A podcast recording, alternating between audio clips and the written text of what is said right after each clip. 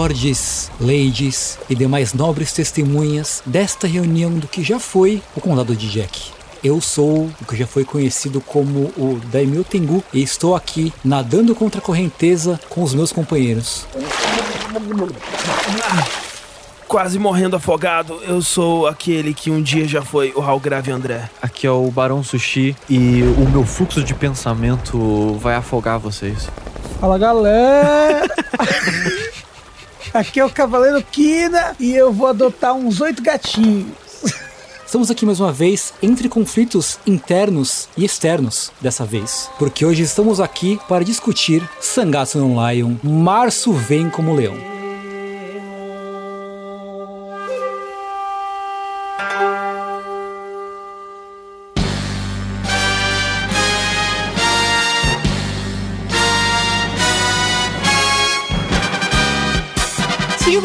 Então, amigos, a mais um episódio do Reject, o seu podcast de anime aqui no Jogabilidade. Aê! Estamos no quarto episódio, o último da primeira parte desse nobre programa. Como o tempo voa quando estamos nos divertindo. Parece que foi ontem que eu vi Hunter x Hunter. Pois é. Não é? E aí, o que, que isso quer dizer? Quer dizer que no fim deste episódio, vamos ter a próxima rodada de indicações para a segunda parte da temporada. Vocês vão saber aí já as quatro próximas indicações aí dos quatro próximos episódios do Red Jack. Uhum, uhum. Então, escute com atenção. Não fica ouvindo aí no, no 4x, não. Sim, exatamente. Não, não, não, não, não. Pessoa que assiste podcast acelerado, você precisa se acalmar. Se acalma. Não se preocupa, Rafa, que a pessoa não tá nem ouvindo o que você tá falando. É verdade. É verdade. É. Ela tá ouvindo, tipo assim, bem rapidinho. Ah, oi, mano, Rafael, eu queria casar. Mas olha só, você que tá ouvindo aí em versão acelerada, se eu fosse você, eu parava um pouquinho aqui, porque nós temos palavras muito importantes para serem compartilhadas aí sobre a nossa grande parceira, a Crunchyroll. É, porque, como você bem sabe, ou talvez você não saiba, mas agora você vai ficar sabendo, que o Reject ele é um oferecimento Crunchyroll. Olha só. Crunchyroll nos escolheu a dedo para levar adiante a luta pelo anime, né? Aqui nas ondas do rádio, não é verdade? Ela foi a healer que reviveu o falecido Jack. E a Crunchyroll é aquela plataforma muito maneira, muito faceira, inclusive, em que você pode assistir animes de forma oficial, com qualidade, quando quiser e onde quiser. No caso, Sangatsu no Lion e todos os animes que a gente tá discutindo aqui no Reject são animes que estão no catálogo do Crunchyroll. Olha só. Então, se você tá aí jogando o seu, seu shogizinho, seu xadrez, você pode assistir o anime. Ou não, porque você é desrespeitoso com o seu oponente, no caso, né? É, de preferência durante da partida, tente não sacar um celular e acessar o aplicativo da Crunchyroll para assistir um animezinho. Pois é, mas fora você poderia, porque o Crunchyroll está disponível no seu celular. Também o quê? Na sua TV, né? No seu tablet, nos seus videogames. Olha só. No Chromecast, na Apple TV e no Rokubox. Pra você aí, ó, que desistiu da vida do Shogi e vai jogar sua vida fora jogando videogame, você pode assistir Crunchyroll no app do seu console no escurinho do seu quarto. Pois é, inclusive eu tava lá browseando, né, as séries no aplicativo do PlayStation outro dia. Tava lá, animes geniais para pessoas geniais. Uou! e a primeira coisa era Pop Champ. Eu devo concordar com ok, esse. ok. Eu pensei que a primeira coisa ia ser tipo Death Note. Uou! É, tipo aquele lá, Psycho Pass. o anime que matou o Jack, qual que era mesmo? É o Steins Gate. Steins Gate. Mas é- essa tabzinha, ela mais cômica, porque tem um anime lá do que um bicho que solta peido, é feito de peido ou qualquer isso, coisa do é, tipo. É isso. O Sangatsu e outros vários animes, inclusive os outros que a gente discutiu aqui no Reject, estão disponíveis no catálogo, né? Que é recheado de animes de várias épocas, né? Tanto de animes mais antigos quanto dos novos, que toda vez que começa uma temporada nova, o Crunchyroll vai lá e pega quase todos os títulos novos pra exibir o simulcast, que é o quê? Passou o anime na TV, no Japão, passou uma horinha, já tá disponível lá na Crunchyroll em HD com legendinhas em português. Olha só. O que é incrível porque o Japão, ele tá até no futuro, né? Pois é. então os caras têm que viajar no tempo pra pegar uma parada que tá no futuro e trazer pro Brasil. É incrível. É muito louco. Isso é um serviço disponível para os assinantes premium do Crunchyroll, mas se você não for premium, você ainda assim pode desfrutar do belo catálogo desse serviço. E o catálogo tá lá todo disponível, você pode assistir, só tendo a limitaçãozinha que é assistir comerciais, né? Você vai assistir adzinho, É como se você estivesse assistindo na televisão. Então vão ter intervalos comerciais. E, por exemplo, todos os animes que a gente falou aqui, como eles já lançaram faz tempo, eles não estão mais no Simulcast, você poderia ver todos eles. De grátis. De graça. De grátis. Mas tem, tem como ela tem um gostinho do Premium também, né? Olha só, é verdade. Muito bem, muito bem lembrado, Sushi. Porque se essa proposta te apetece, você pode acessar got.cr barra jogabilidade ou clicar no link que tem aqui no post desse episódio do Reject e experimentar 14 dias do serviço Premium de graça. Nós estamos pagando pra você assistir anime. Ó, com 14 dias, a gente vai dar as quatro indicações aqui. Você consegue assistir todos os animes que a gente vai indicar pros próximos quatro episódios. E ainda sobrar tempo pra você deixar. One Piece em dia. É isso. Isso. deixar uma pista em dia, exatamente. Assim, já teve épocas da minha vida que eu conseguiria fazer algo assim, viu? Não no É, One sim. Piece, obviamente, mas os quatro animes em, em 15 dias eu faria. É verdade. Olha só. Muito obrigado, Crunchyroll, por ter acreditado no Rejack, né? Na ressurreição desse maravilhoso programa. A gente sempre deixa aquele lembrete, se você gosta do Rejack, se você curtiu os animes que a gente tá recomendando aqui, se você, de alguma forma, não tinha assistido, ou não assistia animes, ou criou a sua conta na Crunchyroll pra assistir alguma coisa que a gente recomendou, deixa eles saberem disso. Marca Crunchyroll no Instagram, no Twitter. Fala, olha, que legal, estou assistindo aqui por influência desses meninos bonitos aqui que falam de anime no Rejack. A gente fica muito feliz, eles ficam muito felizes também de saber. Isso, pra que a gente tenha ainda mais reject no futuro. Exatamente. Exatamente, pra que eventualmente a gente possa assistir todo o Hunter x Hunter. Exato, exato. Pra que eventualmente a gente possa zerar todo o catálogo da Crunchyroll.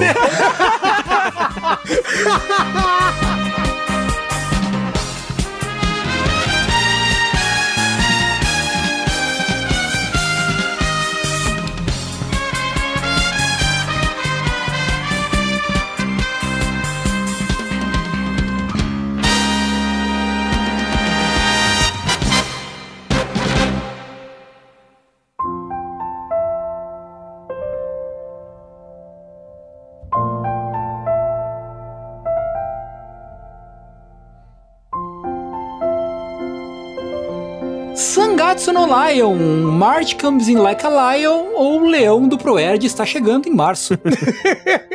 Esse daí, então, é um, é um anime sobre um traficante de drogas. E ele tem até março pro leão do Proerd vir e prender ele, não é verdade? Exatamente. o leão vai julgar ele, dependendo de suas ações, ele vai ser punido ou vai ser exaltado. Eu queria começar, já que a gente tá falando do nome, fazendo piadinhas com o nome, queria comentar um, um segundinho sobre o nome desse anime. Uhum. O que você pensa? Tipo, Março vem como leão? Que nome enigmático, né? Que nome. O que, que isso quer dizer? Qual é a simbologia? É só uma frase, é um dito popular americano, em inglês no caso, que eu nunca tinha ouvido na minha vida, que é Março vem como leão e sai como. Como é que é mesmo? Uma ovelhinha, um, Uma ovelha, um uma coisa assim, carneiro, né? E eu nunca tinha ouvido essa expressão na minha vida, que essa expressão foi usada pro nome de um filme é. Japonês. japonês, Uhum. que a autora do mangá, ela nunca viu o filme, mas ela gosta muito do pôster e do nome. Aí ela pegou, beleza, vou fazer o mangá com o mesmo nome, e é isso! É, tanto que na segunda abertura tem uma referência ao pôster, né? Que a segunda abertura mostra as meninas com picolé, né? Uhum. E o pôster é isso, é uma moça com picolé, assim. Incrível. Eu achava que tinha alguma coisa a ver com o fato de que o campeonato do Rei Leão, Uhum. lá, o campeonato que eles têm que jogar shogi na savana.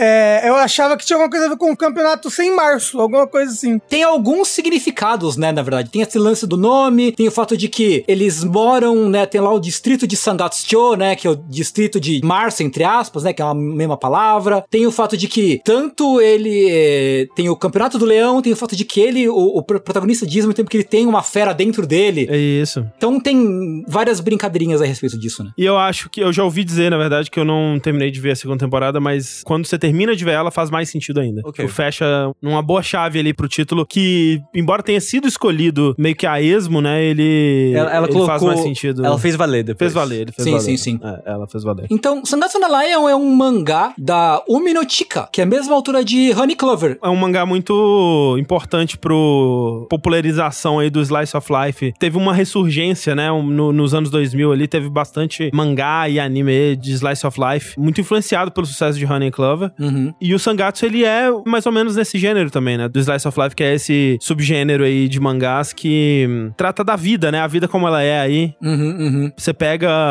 a vida de alguém e a história, ela é interessada em ver o dia a dia dessa pessoa, né? Como que ela vive, como que são as relações dela. É novela que chama. É novela, tipo um grande novelão, né? Exatamente. Uhum, uhum, sim. O mangá original, né, que deu origem ao anime do Sangatsu no Lion, isso eu não sabia. Que ele não acabou, ele tá em publicação ainda. Eu fiquei chocado e preocupado com isso, assim. Eu- Também fiquei preocupado, na verdade. É. Eu fiquei, tipo, que eu fui falando, não é possível, cara, não é possível. E eu fui ver, assim, os mangás mais recentes, né, os capítulos mais recentes. E, tipo, tem um que foi postado, sei lá, semana passada. E eu não me aguentei, cara. Eu fui abrir e ver o que que tava acontecendo. E, tipo, poderia ser a sequência do episódio que a gente viu, que é, ah, na casa das irmãs. Ah, estudando Shogi lá na associação. E é isso, tipo, ainda a mesma coisa, sabe? O caralho. Mas ela tem lançado pouquíssimos capítulos, né? É, sim. É tipo, sei lá, um volume por ano, mais ou menos. É, tipo, sai um capítulo, no máximo dois capítulos por mês, assim. É, pois é, porque o mangá começou em 2007, ou seja, sei lá, 15, 16 anos, né, de publicação do mangá. Ele tem só 15 volumes publicados, Nossa. né? Então é pouco, né? Relativamente pouco. Sim. O mangá vale dizer que ele não é um mangá shonen, né? Ele é publicado na Young Animal, que é uma revista aí que, em meio a fotos de moças de biquíni, Uhum, né? uhum. Tem mangás lá também que são os famosos seinen. O seinen psicológico, que é mangá de adulto. Uou! Finalmente, vamos abandonar essas coisas de criança aqui, vamos falar de um negócio de adulto aqui, Mas o porra. nome é Young Animal. Mas é jovem só na- no espírito, é, é adulto. Entendi. Isso, isso, isso. O anime,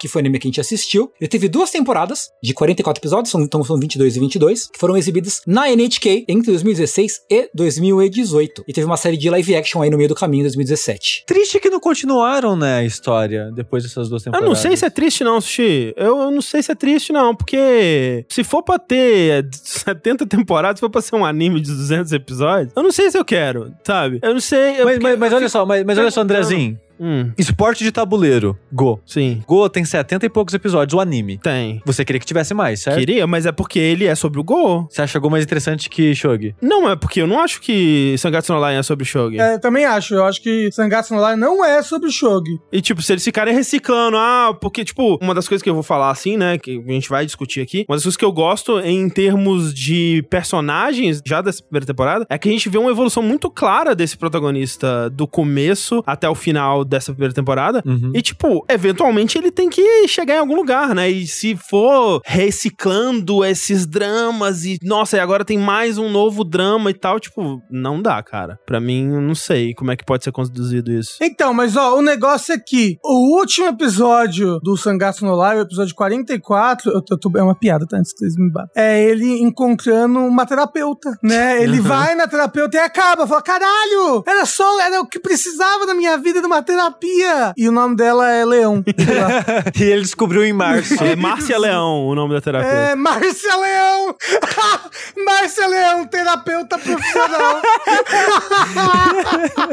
excelente, excelente. O anime ele foi produzido pelo estúdio Shaft, né? Que é o Sim. estúdio do Akiyuki Shimbo, né? Uhum. Que é um nome que eu não conhecia antes, mas ele é uma figura muito importante aí. E ele tá envolvido, né? E o estúdio dele tá é, responsável por grandes clássicos aí, que incluem Sayonara Zetsubou Sensei, Uhum. Madoka Mágica, a série Monogatari, né? Que muita gente recomenda pra gente assistir também. Mas mais interessante que isso, eu descobri que esse Akiyuki Shimbo é um cara que eu já conhecia o trabalho dele e nunca tinha ligado o nome à pessoa, porque ele é uma figura muito importante na produção do anime do Yu Yu Hakusho. Ah. Ele trabalhou durante muito tempo como storyboarder, como diretor em alguns episódios. E eu já citei várias vezes quando eu falo de Hakusho, sempre tenho que citar esses episódios, mas outros, né? Porque tem, em alguns momentos de Yu ele vira um anime meio impressionista, assim. Ele, vi- ele vira uma coisa meio. Tipo, os personagens saem do modelo e vira uma coisa colorida e contraste preto-branco, cores muito doidas e tal. Uhum. E esses episódios são com quase 100% de aproveitamento ali, os episódios que o Akio Kishimbo dirigiu. Então, você pega o episódio, o primeiro episódio que o Riei usa o Dragão Negro contra o Zero, né? Que ele joga parado, o cara vira só uma sombra na parede, assim. Uhum. Aquele episódio inteiro, quando o Riei tá preparando o golpe, né? Foi dirigido pelo Akio Kishimbo. O episódio 58, né? Que é o mais notável, assim, todo mundo re- repara isso, mesmo sem dar muita importância pra animação nem nada. Que é o segundo episódio da luta do Riei contra o Bui. Uhum. Que é uma loucura. O episódio parece que é de outro anime, ele parece 100% deslocado. E muita gente eu vejo criticando, né? Porque ele vira uma coisa doida, assim. É muito visualmente muito doido. Mas eu acho incrível, também dirigido por ele. Depois tem outro lá na frente, que é o episódio do Yusuke contra o Doutor. Mesma coisa, é muito criativo visualmente, o jeito que a luta é representada, uns ângulos muito doidos, uns movimentos de câmera, parece outro anime. Uhum. E mais pra frente, o último episódio que ele dirigiu, que ele conseguiu trabalhar inteiramente, é o episódio da segunda morte, né, do Yusuke, que é quando o Sensui mata ele na caverna lá e tal, e tem umas cenas muito dramáticas dos personagens reagindo e tal, e ele caindo, silêncio e tal. Então é um cara que ele tava aí na minha vida há muito tempo, né, ele me impactou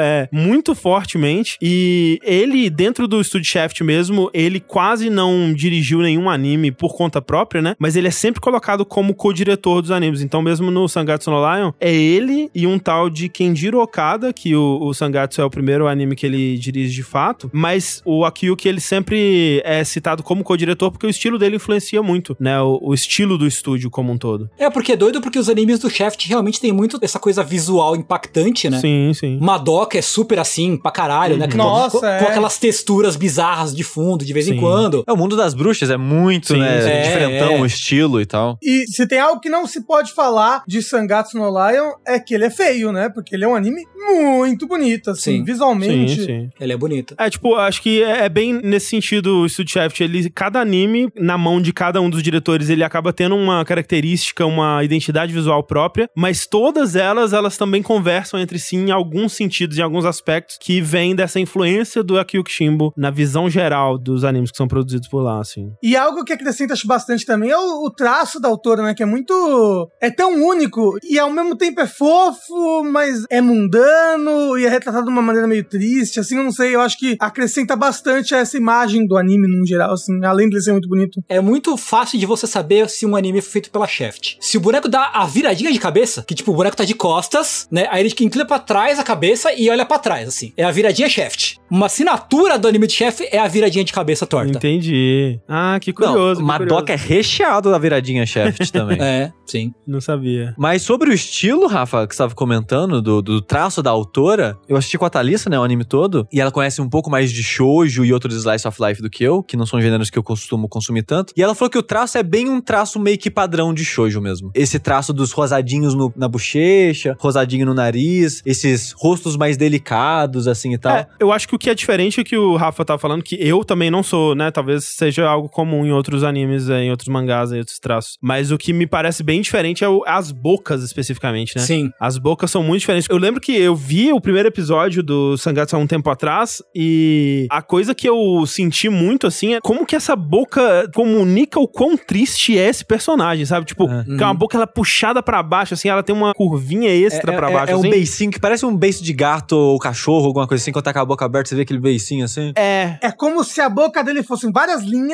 que descem pra baixo e terminam numa lágrima, porque o fundo da boca dele dá uma gotinha assim. Uhum. Sim. E realmente, a cara deles, se você fazer o processo que o logo do Firefox teve durante os anos, sabe? De ficar cada vez mais, mais minimalista, vira um smile triste. pra baixo, assim, a cara dele. E assim, até vale dizer que isso é mais presente na primeira metade, né? A segunda metade ela perde um pouco dessas coisas visuais que deixam o anime mais único, assim. Mas eu acho que é porque também ela tem uma outra pegada, né? A segunda metade do anime. Sim, sim, mas perde, né, parte desse estilo. Ah, Por exemplo, as bocas não são mais desse jeito na segunda metade. Uhum. Sim, sim.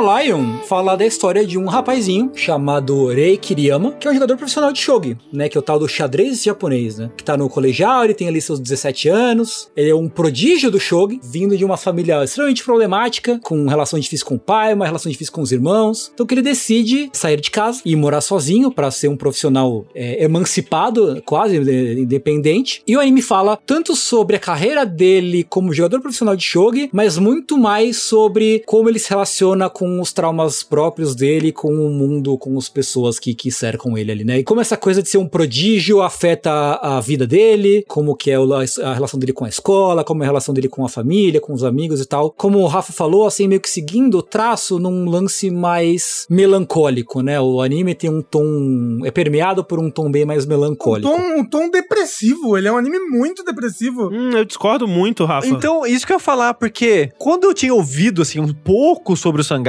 E visto algumas coisas dele, eu achei que ele ia ser um anime triste. Eu também. Mas eu achei ele um anime mega otimista. Sim, e esperançoso e numa escalada, né? Sim. A gente sim. vai falar mais sobre isso ao longo de todo o episódio, mas ele começa de fato no ponto baixo do protagonista e de lá ele só sobe. De lá ele só conhece mais pessoas e melhora o relacionamento com aquelas pessoas, ele se entende mais. E o tom, pra mim, era sempre de ele está melhorando, as coisas estão Sim. evoluindo, as coisas estão passando.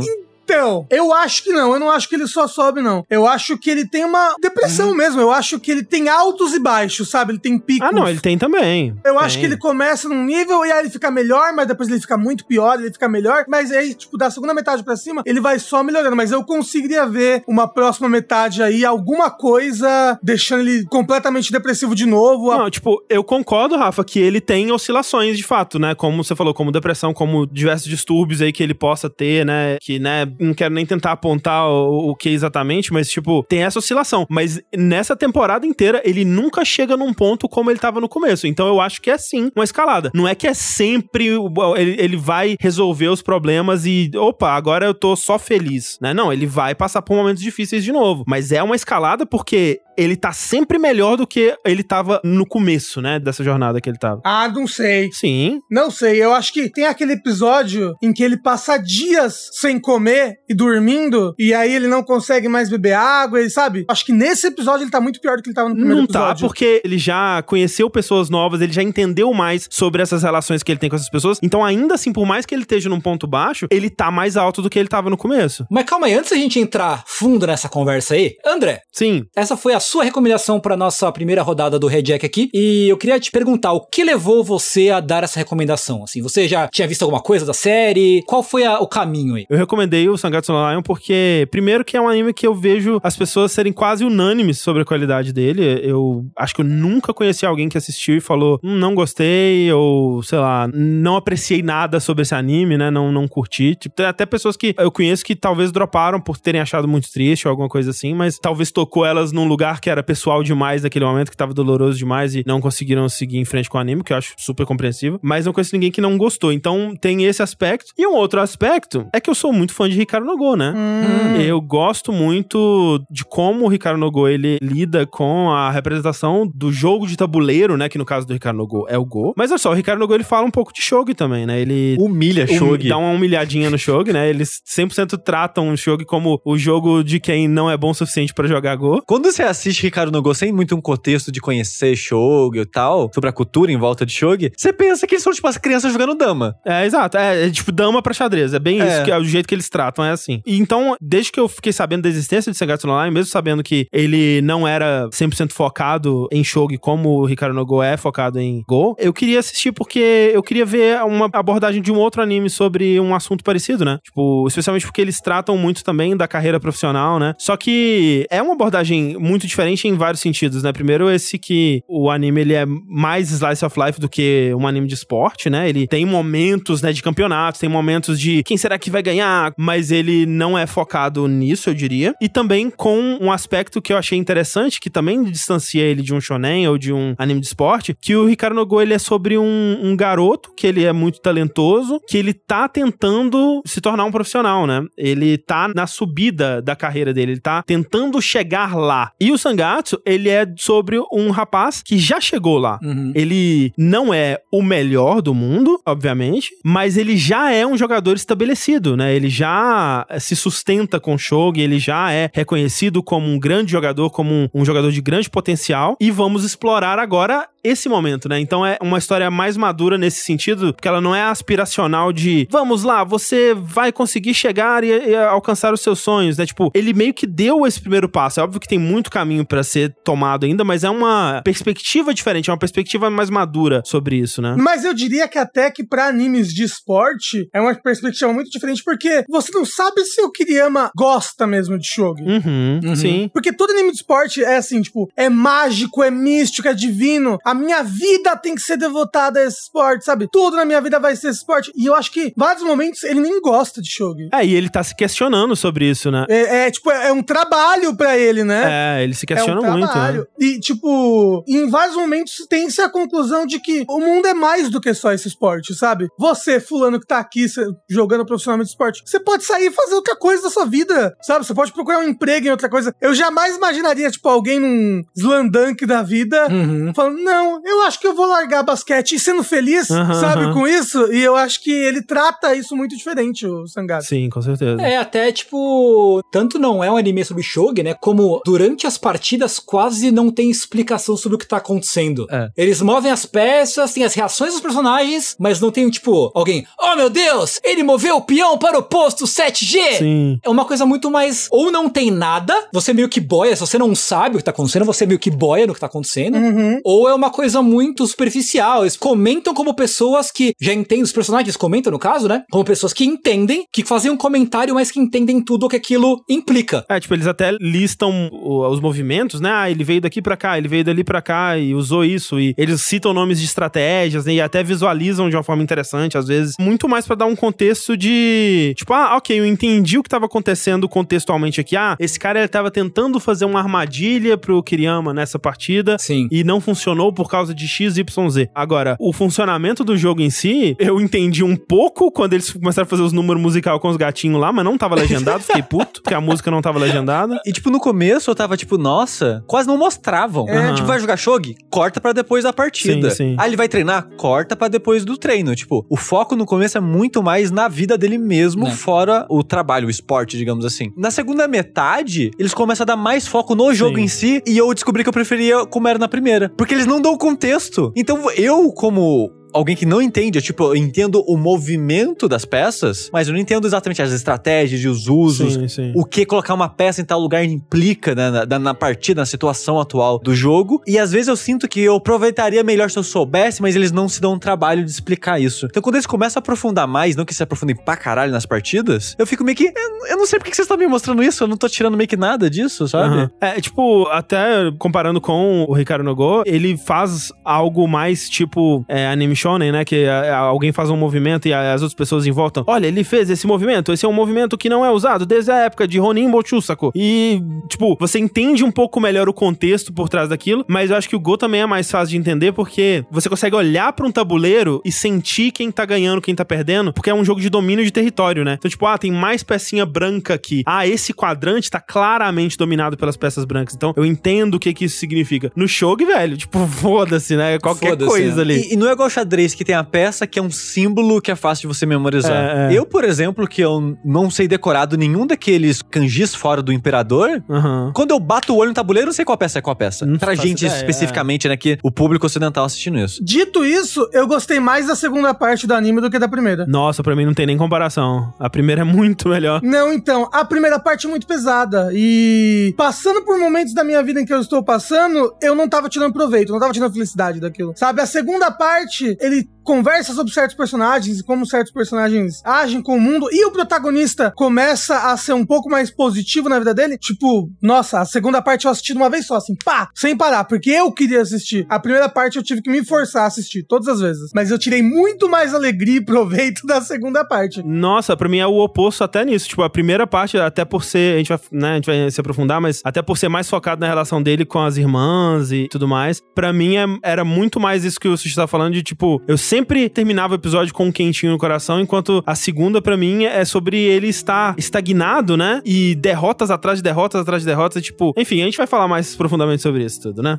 É, a gente combinou que a gente não ia ficar muito em cada episódio, porque é uma série longa, né? São 22 episódios, né? Na primeira temporada. É mais longa que as outras que a gente assistiu. Mas eu queria muito falar do episódio 1, específico sobre o episódio 1. O episódio 1 a gente tem que falar, sim. Porque ele é, de longe, o episódio mais metáfora visual. Eu acho, eu concordo com o André quando ele diz que é o ponto em que o Kirima tá mais baixo na série toda, né? Ele é um episódio em que muito pouco diálogo até. Eu acho que o ponto central do episódio é um confronto de Shogi entre o Kiriyama e o pai adotivo dele. Ah, lembrando que todos os episódios têm várias historinhas, né? Tipo, Isso. esse episódio mesmo são duas historinhas, né? É, geralmente são duas, é. E isso é uma estrutura que eu acho peculiar. E acho que a minha maior crítica a esse anime é a estrutura, mas eu vou alongar essa minha crítica ao longo do episódio. Essas tirinhas são os capítulos do mangá, né? São. E a primeira vez que eu vejo o anime fazer fazer isso de, ok, a gente vai nomear os capítulos do mangá ao longo dos episódios pra você saber, tipo, que que isso que era separado. adaptou, é, é, é. exato. E eu achei meio. É, mas não, esse é tão legal porque várias vezes você nem sabe o que está dentro do capítulo, porque ele, ele não necessariamente mostra o título do capítulo no começo do capítulo. Então, várias vezes você tá em um capítulo, sei lá, capítulo 31, a escola de fulana. Aí tá indo, tá indo no episódio, tá indo no episódio, tá indo no episódio, de repente aparece capítulo 32, o andar da galinha. E acabou, você não sabe, mas os dois capítulos se fundiram ali no meio. Porque o título do capítulo 32 apareceu no final só. Eu achei, achei, eu achei bem bacana a estrutura dele, na verdade. É, Assim, eu achei interessante essa ideia de adaptar os capítulos dessa forma e de nomear eles e tal. E de fato eles fazem essas brincadeiras. Normalmente é quando é no final do episódio, né? Tipo, acabou o episódio junto com o capítulo, eles colocam meio que o, o nome do capítulo no final, meio que pra encerrar. Mas a parada é que tem muitos episódios que encerram sem um tom de encerramento de episódio. Ele não termina com um cliffhanger, ele não termina com uma conclusão, ele só termina. Tipo, nossa, tem isso, isso e aquilo na minha vida, tem esses problemas. Ah, nossa, mas eu tenho que falar com o André, né? E eu levanto pra vir na sala falar com o André e acaba. Não é todo episódio, mas Sim. teve alguns episódios que termina meio que tipo, ué, mas acabou? É, é, tipo, tem aquele que o passarinho ele vai mergulhar e não volta. E aí eles vão na biblioteca pesquisar sobre o passarinho. Aí quando eles voltam, acaba o episódio. E eu, caralho, e o passarinho, velho. Me conta sobre o E passarinho. o passarinho?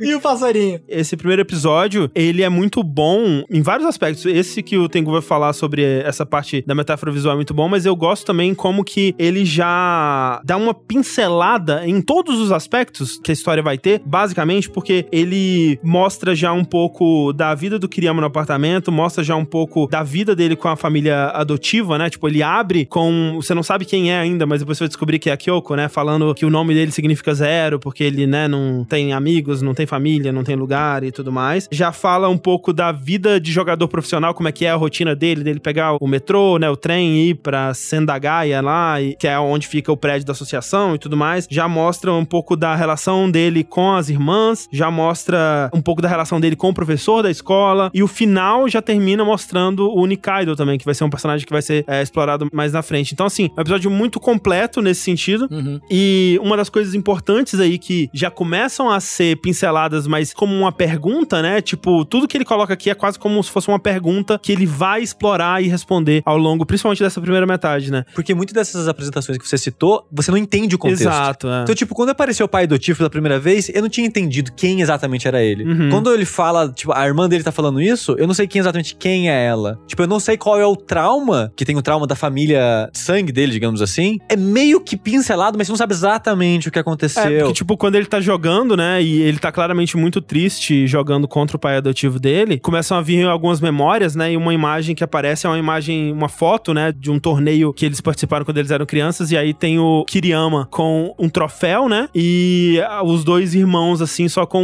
uma coisinha menor, um certificado. Um diplominha, assim, né? Um diplominha, tipo, sabe, É. talvez um certificado de participação, alguma coisa sim, assim. sim, sim. E com a cara muito triste, né? E você entende, tipo assim, você entende uma dinâmica ali, mas você não sabe quem são essas crianças. Sim. Quem é esse cara, né? E depois tem uma outra cena deles numa estação onde o pai, ele abraça as duas crianças e ele fica sentado sozinho. E você, tipo, que curioso, né? Que interessante. Até as irmãs mesmo, no primeiro episódio, eu não tinha entendido que as três eram irmãs. Isso, é. Eu achava que uma era mãe e as outras duas eram irmãs e coisa do tipo. Mas eu acho que é, é- tudo isso é proposital. Sim, sim. Porque os próximos. Porque nos próximos episódios você vai juntando as peças do quebra-cabeça, né? Exato, porque esses primeiros episódios é muito flashback, né? Tipo, um episódio que vai ser mais focado nas irmãs, aí Isso. você vai entender a dinâmica delas, que elas também perderam a mãe. E a avó. E a avó, exato. Então, tipo, ao longo dos primeiros, sei lá, seis episódios é muito isso, né? Tipo, É. agora que a gente apresentou tudo isso, vamos aprofundar quem são essas pessoas na vida dele. Isso. E aí, no caso, né, já pra explicar e a gente conversar sobre, o Rei Kiriyama, desde criança, ele começou a se interessar por Shogi porque era o jeito dele se conectar com o pai, né? O, nesse caso, o pai de sangue mesmo, né? O Pai biológico. biológico. Uhum. E, né, mostra momentos dele indo mostrar que resolveu um problema de Shogi, né? Que ele resolveu em tantas jogadas ou menos. E o pai dele ficando orgulhoso, ficando impressionado e tal. E ele jogando com o pai, e quando ele fazia uma jogada mais complexa, o pai começava a se balançar e ele achava divertido aquilo, tirar aquela reação do pai, né? Então era um jeito dele se conectar com o pai, era um jeito dele se sentir importante pro pai, né? Então, desde criança ele se interessava por isso. E aí, num dia que ele tava numa excursão da escola, ele voltou e o pai, a mãe e a irmãzinha morreram no acidente de carro. E é horrível. E é, essa cena é, é é terrível, é terrível. Aquela cena dele numa, numa salinha, provavelmente num necrotério, Necrotério, assim, né? Aquela com- cena é péssima, cara. Puta que pariu. Nossa, pelo amor de Deus, né? E a mão da irmã dele saindo assim do saco, assim, é horrível. Não, e aí ele pega a mãozinha da irmã, e aí, né, você percebe que depois no futuro ele tem traumas terríveis com isso, sabe? Ah, sim, sim, né? Não, é, e isso é pior ainda porque nesse episódio corta pra ele no velório e a família Uhum. fazendo desdém. Tipo, quem que vai cuidar dessa criança? Ah, É, manda não, pro tipo, eles orfanato. preocupando, assim, porque o, o pai largou o Shogi pra cuidar do hospital da família, e agora quem que vai cuidar do hospital? E aí, ah, agora é a oportunidade do irmão de tomar o hospital, então a esposa tá muito mais interessada nisso, de mandar ele pro orfanato.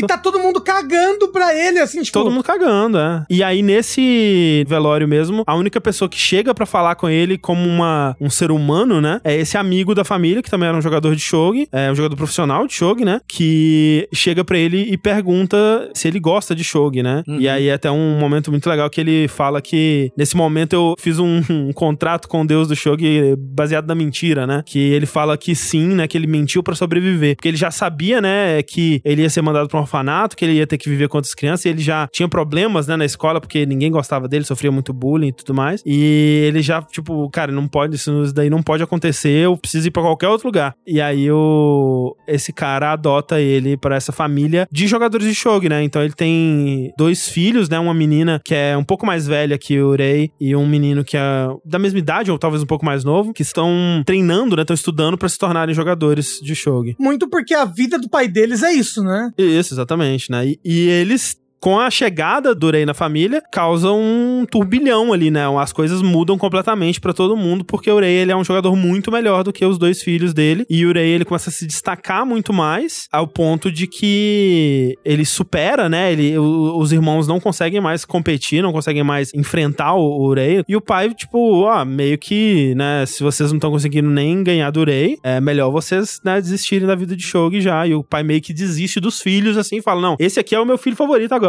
É, e tem aquela cena que é mais pra frente que mostra do Natal, né? Dos presentes de Natal. Isso. Que essa cena também, caralho, né? Que coisa doida. Porque eles vão dar, né? O pai vai dar os presentes de Natal pros filhos, né? Aí eles dão, ah, ele deu um urso gigante de pelúcia pra filha. Ela, fala- ela meio que dá uma tsunderezada assim, tipo, ah, por que, que eu vou querer esse urso, não sei o quê. Aí pro menino, ah, que legal, um Game Boy novinho. Aí ele dá um presente pro Rei que é um tabuleiro de shogi bonitão, Isso. né? E tal. E isso acaba com os outros filhos, assim, destrói os outros filhos. É né? muito claro, né? Assim, né? Tipo, a vida do meu pai é Shogi e ele escolheu presentear com coisas de Shogi. O filho adotivo, né? É, Exato. Pois é. e aí mostra já que o outro filho se passou a se trancar no quarto e ver com videogame, a filha começou a ter vários outros problemas de comportamento e tudo mais, né? E isso também abala profundamente o Rei de forma que a gente acompanha durante a série toda. Ah, né? não, não, tipo, o episódio, os episódios pra mim que me pegaram, que eu falei, tá bom, são episódios tristíssimos, mas tô investido agora. A partir desse momento eu estou investido nessa história. Foram justamente o episódio 4 e o episódio 5. É, Uhum. os cinco. Sabe, o episódio 5 é o episódio que conta esse passado todo Ray, é um episódio pesadíssimo, pesadíssimo, pesadíssimo. O episódio 5, assim, eu terminei de falar e falei, puta que pariu, que parada boa, velho. Vai se fuder. Isso aqui que eu acabei de assistir é um dos melhores episódios de anime que eu já vi na minha vida, assim. Tipo, é muito bom, cara. Que é o episódio que mostra realmente essa relação deles, né? Dos irmãos, como que era e tal. E ele vendo na TV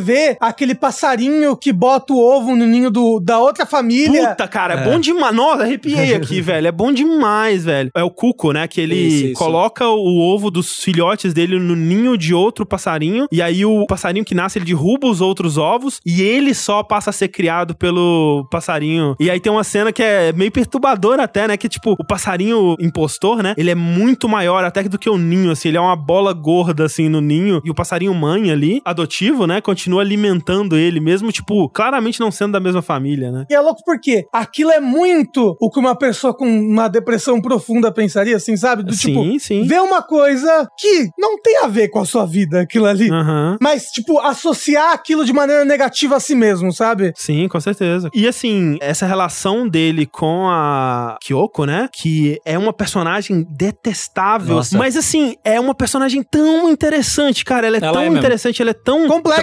Trágica. sabe? Assim, complexa. Porque, tipo, é claramente uma pessoa que tá sofrendo muito também. E muito do sofrimento dela é culpa do que ama, cara. Tipo. Não diretamente, Não, dire- né? não, não por sacanagem, né? Mas a presença dele naquela família foi parte do que trouxe a- a- o sofrimento dela De fato, também. canalizado com o pai escroto que ela Pai- tem. Não, é mais o pai. Quem é culpado ativamente é o pai. Quem que vira pras crianças e fala, vocês não servem de mais nada. É. Vai lá seguir a vida de vocês. Vai lá jogar videogame, né? Caralho, cara. Tipo, chega um momento que ele fala assim: Olha, Shogun não é tudo na vida, vai fazer outra coisa, blá blá blá. Uhum. Só que ele tá falando isso, mas pra ele isso é mentira. É, ele mesmo não acredita nisso. Pra ele, Shogun é tudo. É. Então por isso que ela não acredita. E é louco que eu acho que nisso ela meio que começa a fazer as maldades Tipo, dela. ela já fazia antes, né? É. Tem uma cena bem no começo que ela dá um tapa na cara dele por ter ganhado dela no jogo. Então, tipo, já era uma menina complicada com as coisas de comportamento assim, mas, tipo, criança, né? Supera essas coisas eventualmente. Mas o negócio é que eu acho que ela vai crescendo, ela vai continuando sendo essa pessoa terrível, mas ela também começa, de certa maneira, a se punir por isso. Uhum, sim, sim. Eu acho que muito desse relacionamento que ela tá buscando aí atrás com aquele moço 40 anos mais velho é disso. Aham, é o Goto, né? É o, o cara meio. Yakuza. é. É, eu acho que é um jeito dela se punir. Sim, sim. Psicólogos diria que ela estaria se auto-sabotando aí, porque, tipo, ela, ela vive uma vida de rejeição, né? Isso. Então, tipo, ela foi rejeitada em casa ao ponto de que ela achava que ela não era mais bem-vinda ali, ela queria sair de casa muito cedo, né, e tal. E aí ela teve, sei lá, que tipo de relacionamento, sei lá, o quanto que é da cabeça dela, porque quando a gente vê o cara falando sobre ela, parece que eles nunca tiveram nada, parece que era só um stalker, mas vai saber até que ponto, né? É, mas e o relógio? É, então, mas até aí pode ser da cabeça dela também, né? Também, pode ser ela é comprou e, e- e inventou que era um presente dele. Então a gente realmente não sabe, mas, né, tipo, sofrendo essa rejeição constante, né? E o Kiriyama também rejeita ela, né? Ele acaba cedendo sempre porque ele é meio banana, mas eh, também ele, ele claramente não quer a presença dela, ele não gosta, ele não quer encontrar ela em casa, né? Mas assim, justíssimo, né? Ele não querer encontrar ela, Nossa, porque. total, pelo amor de Deus. quando eles se encontram, ela sempre humilha e perturba ele, sabe? Nossa, ela? Ela vai no ouvidinho dele e começa a botar os pensamentos assim, tipo, É, isso. tudo pra ele se machucar, tudo pra ele sofrer, tipo, não, mas você vai jogar amanhã, né? Mas a nossa, aquela pessoa que você joga, ela bebe, fiquei sabendo quando ela perde, ela bate nos filhos, sabe, sei lá. Justamente pra ele ir lá e perder, e ir ruim, e se E se ele ganhar, ficar se martirizando, né? Isso. E se ele perder também, tipo, ela, Isso, né? né? É, exato, ela não quer que ele tenha paz ou tranquilidade ou felicidade, sabe? Ela quer que não importa o que aconteça, ele saia insatisfeito ou infeliz com a situação. Não, e, e é um, aquele tipo de pessoa que eu já conheci na minha vida que você encontra a pessoa e o diálogo normal da pessoa é reclamar das coisas. Tipo, ela chega num lugar, nossa, que lugar meio feio, né? Pequeno, nossa, meio quente, tá meio chato aqui, né? Nossa, Vamos pro que lugar. horror! A vida dela é reclamar e falar mal das pessoas e falar mal dos outros e te perturbar, né? É uma pessoa muito desagradável. Esse é o momento que eu preciso fazer uma confissão, assim. Hum. Não sei se eu gostei dessa série, assim. Tipo, às vezes eu senti como se esse anime fosse uma paródia de um anime sobre problemas psicológicos, assim, sabe? É, o meu problema com ele, eu não amei. Eu achei ele legal, sabe? Uhum. uhum. É, eu vou dar um 7 ali, assim, se fosse dar uma nota, um 6, 7. Eu gosto muito do visual dele, eu acho que ele tem coisas interessantes, mas tem uma parada na estrutura narrativa que foi escolhida, que é, eu sinto que ele nunca aprofunda nas coisas que eu acho que ele deveria aprofundar É, naquele é. momento. Eu sinto isso também. Porque tem vários momentos que eu sinto que, ok, a história tá indo pra esse lado, ele tá junto com as irmãs, a história tá, né, eu vou me aproximar, eu vou descobrir o carinho nessa casa. Aquele episódio que ele dorme na casa e vê o adesivo no armário, é o momento, ó, até arrepiei, é o momento que ele entendeu porque que ele gosta de estar lá. Uhum. E ele nunca mais, eu acho que é o último episódio Não, ele dele volta, no ele anime. volta, ele volta lá depois disso. Mas ele volta, tipo, uma, duas vezes, Sim, sabe? sim. É, não, ele não voltar lá eu acho ok, porque realmente, tipo, o que ele tava passando na vida dele era muito mais pesado e, tipo, era um momento que ele realmente não tinha como, ele tava muito focado em outras coisas. Mas o que eu queria dizer com isso é, a história, ela tenta dar foco pra múltiplas É, então. coisas ao mesmo tempo, e eu sinto que ele meio que não conclui direito É. as coisas, e às vezes tem situação que só corta. É, então, outros momentos que me incomodaram nesse sentido muito mais do que esse é, por exemplo, todo o lance do cara jogador de beisebol lá, que é muito legal porque Sim. ele é um colega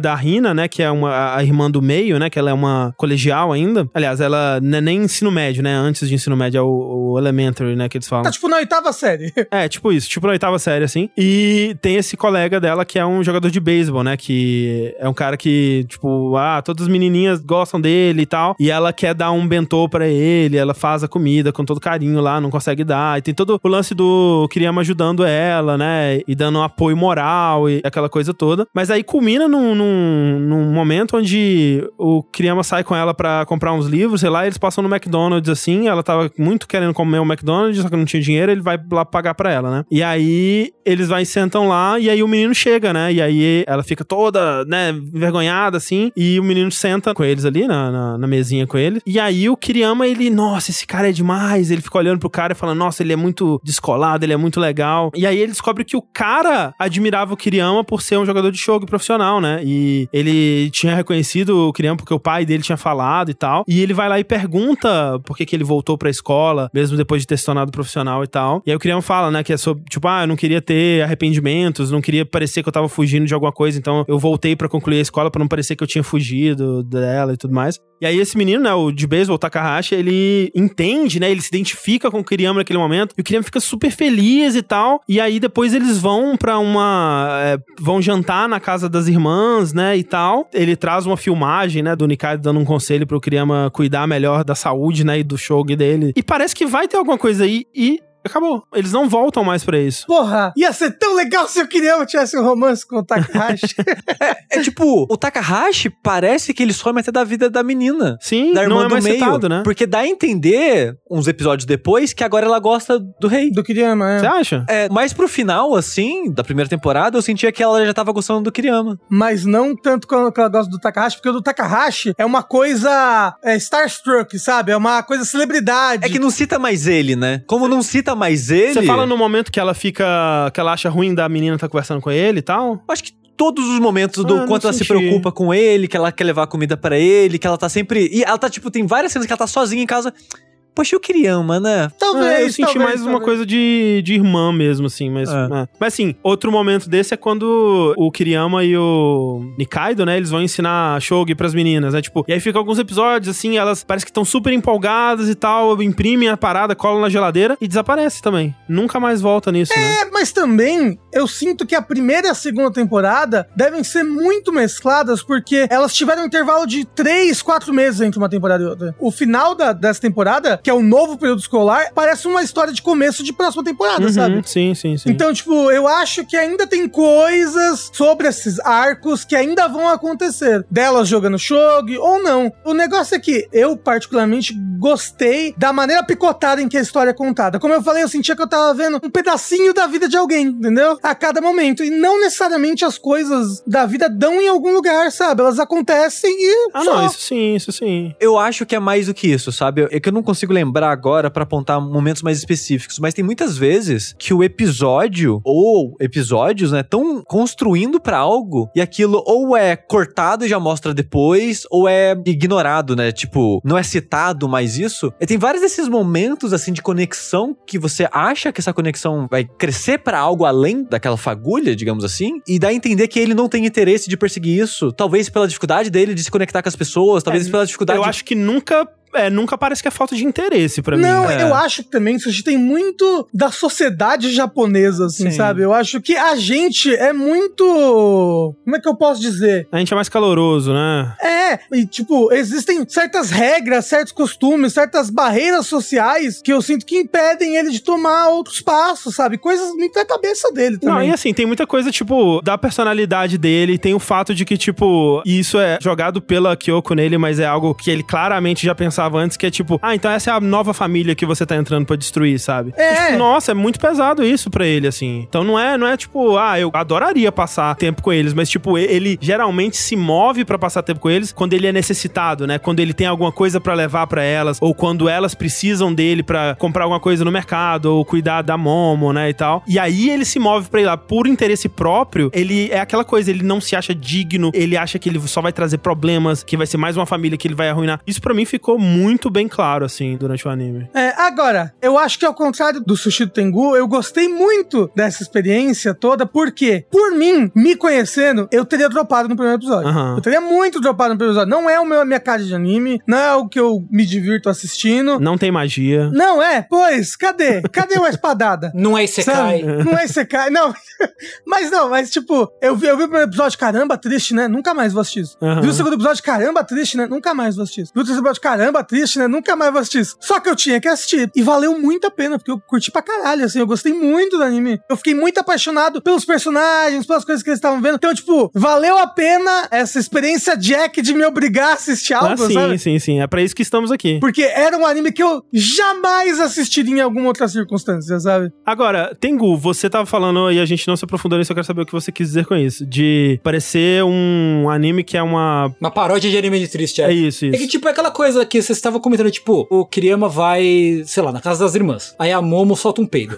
Aí ele tem um flashback com altas metáforas visuais sobre a vida triste dele, sabe? E eu sinto que esse bagulho do Cuco, eu achei meio forçado, assim, pra ser sincero. Nossa. Eu achei, tipo, nossa, vocês podiam ser, sei, mais, mais Sutis. sutis, né? Com essa mensagem. Então Sei. isso pra mim tirou a- o valor um pouco, não o valor, mas a, o peso da mensagem, assim, sabe? Do que ele queria passar. e Eu não consegui me conectar muito com ele. Entendi. Eu comecei numa média, fui caindo no meu interesse pelo anime, assim, e eu comecei a me interessar pelo anime de novo quando começou o arco do Shimada. É um personagem muito legal, inclusive. Nossa. Que eu falei, não, eu tô ok, eu, tô, eu estou engajado nessa história, sabe? Mas é. Eu não sei, eu tive muita dificuldade em, em simpatizar ou me interessar pelo Rei de modo geral como personagem, assim. É, Como eu, eu falei, eu, tinha- eu senti, eu senti que é uma pessoa com uma depressão muito severa e com sintomas muito clássicos e severos de depressão, Sim, sabe? sim. Então, tipo, eu conseguia ver as coisas dele assim muito Mas ao mesmo tempo, tipo, eu já vi alguns outros animes de personagens deprimidos, né, que tentam sair do lugar e não conseguem e tal, e é muito frustrante, né? E já vi até animes de comédia sobre isso. Tem um que a tradução é tipo, ah, eu quero ser a menina mais popular da escola e eu não consigo. Um negócio assim. Uhum. É.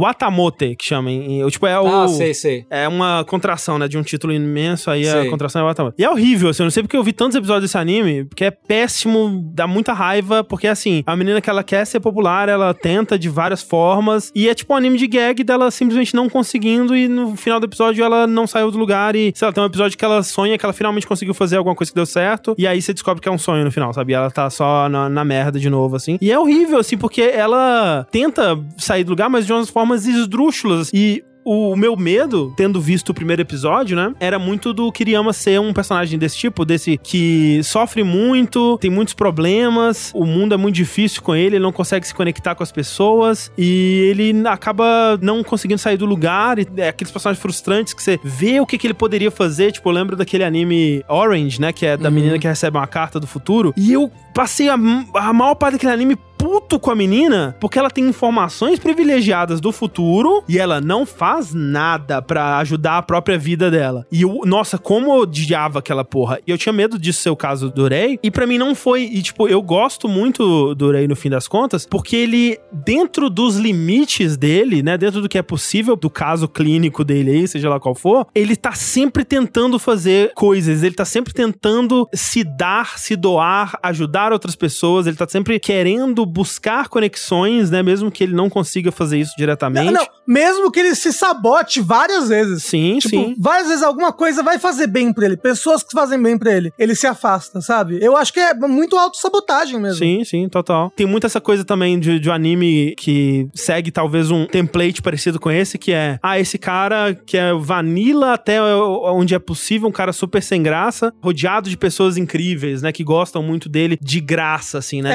É, e você cai.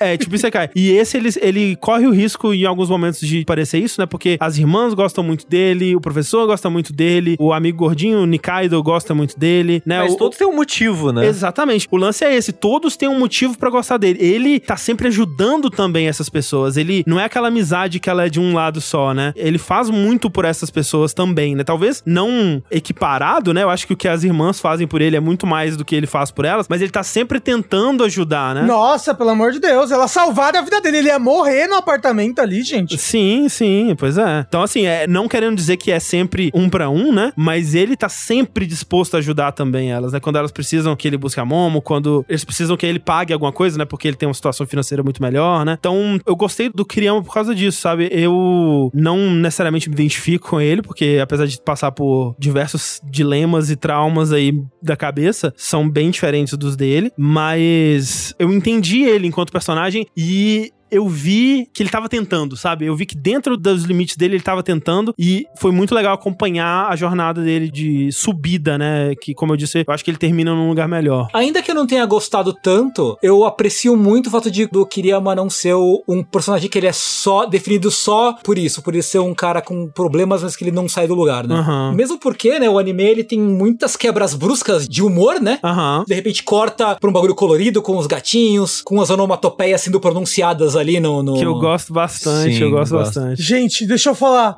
Eu amo os gatinhos. Essa é a minha referência da abertura. Porque, puta que eu nunca vi a personalidade felina ser tão bem representada no anime assim. Que é, É ótimo, esse é agente do caos e da fome constante, sabe? e o pensamento, os gatinhos pensando, é muito bom. Eles, o jeito que os gatos estão ali naquela casa, é muito reflexo da irmã mais velha, né? O jeito como Sim. ela quer acolher tudo, tudo ela quer acolher. Ela quer acolher e deixar gordinho. A Momo, gente, como eu amava essa criança. Que ela age muito como uma criança, que é do sentido de que você conversa com ela, a criança, ela tá no math.random ali. Ela fala qualquer coisa, sabe? Oi, e aí, como é que foi seu dia? Ai, hoje eu comi um chiclete azul, sabe? E, é e ela é muito criança nesse sentido, é muito engraçada. A Momo é muito bonitinha. E é engraçado que, sobre gostar e se identificar com os personagens e tal, eu gosto de basicamente todo mundo que foi apresentado. Tipo, até a irmã dele, que é uma pessoa terrível, ela como um personagem que é pela trás, no fundo eu queria que ela não existisse. É, eu ficava, Eu queria ficar feliz. Eu ficava muito nervoso quando ela aparecia. É, mas ao mesmo tempo é interessante que ela traz pra história. Sim, sim. Então, no geral, eu gosto de basicamente todos os personagens. E eu amo as irmãs e uma das minhas frustrações é que não tem suficiente É, eu que delas. tivesse mais, é, especialmente na segunda metade. Então, tipo, a maior dos problemas que eu tenho com o personagem é quando ele não aparece o suficiente. Aham. Basicamente, assim. Mas a Momo, vocês sabem que eu odeio Aham, crianças aham. e adolescentes em história. E a Momo é muito fofinha, não É tem muito, como, é. sabe? A Momo não tem como. Ela, quando vê a irmã do coisa, escondendo. Ela é uma bruxa, é uma bruxa. É, bruxa. Nossa, assim, o momento que eu chorei foi um momento com a Momo, que é aquele momento no. Acho que é no 12, né? No finalzinho do 12, que é. Pergunta por que você não vai dormir aqui? Por que você não vai dormir? Ele fala: Não, eu tenho que. Tem Tenho que que estudar. estudar, porque eu tenho uma partida muito importante, né? E aí a, a Rina fala: O que, que a gente fala pra ele, né? Aí ele, ah, ele falou que ele vai estudar, então é, você tem que mandar um, um gambarê aí, um, um gambatê pra ele. Aí ela fala toda bonitinho. E aquilo ali foi o momentinho que eu chorei, assim, com o anime.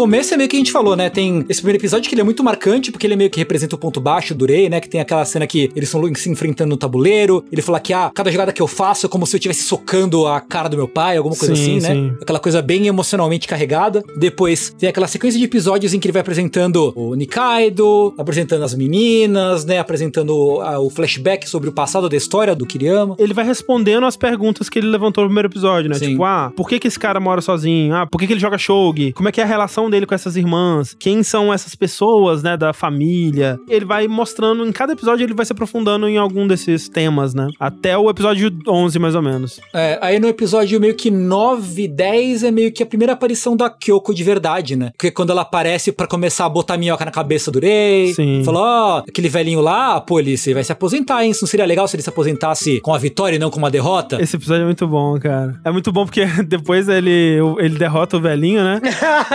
Muito bom. E o velhinho, ele é humilhado na partida, né? Porque ele tá tentando fazer uma armadilha mó bosta. e o Kiriyama fica meio tipo, não é possível, cara. Não é possível que era isso que você tava tentando fazer o tempo todo. E aí o velhinho, ele tenta sair pelos fundos, né? pra ninguém ver ele saindo. E o Kiriyama fala, ah, eu também vou sair pelos fundos, né? Eu não quero encontrar ele no elevador. Aí os dois vão sair pelo mesmo lugar. o velhinho se espanta ali, tropeça. Cai de cabeça no chão, né? É, e aí o velho manda ele levar ele pra comer, né? Eles, eles saem pra comer. E aí é um, é um velho, né? Ele começa a falar da vida, começa a falar da cidade dele.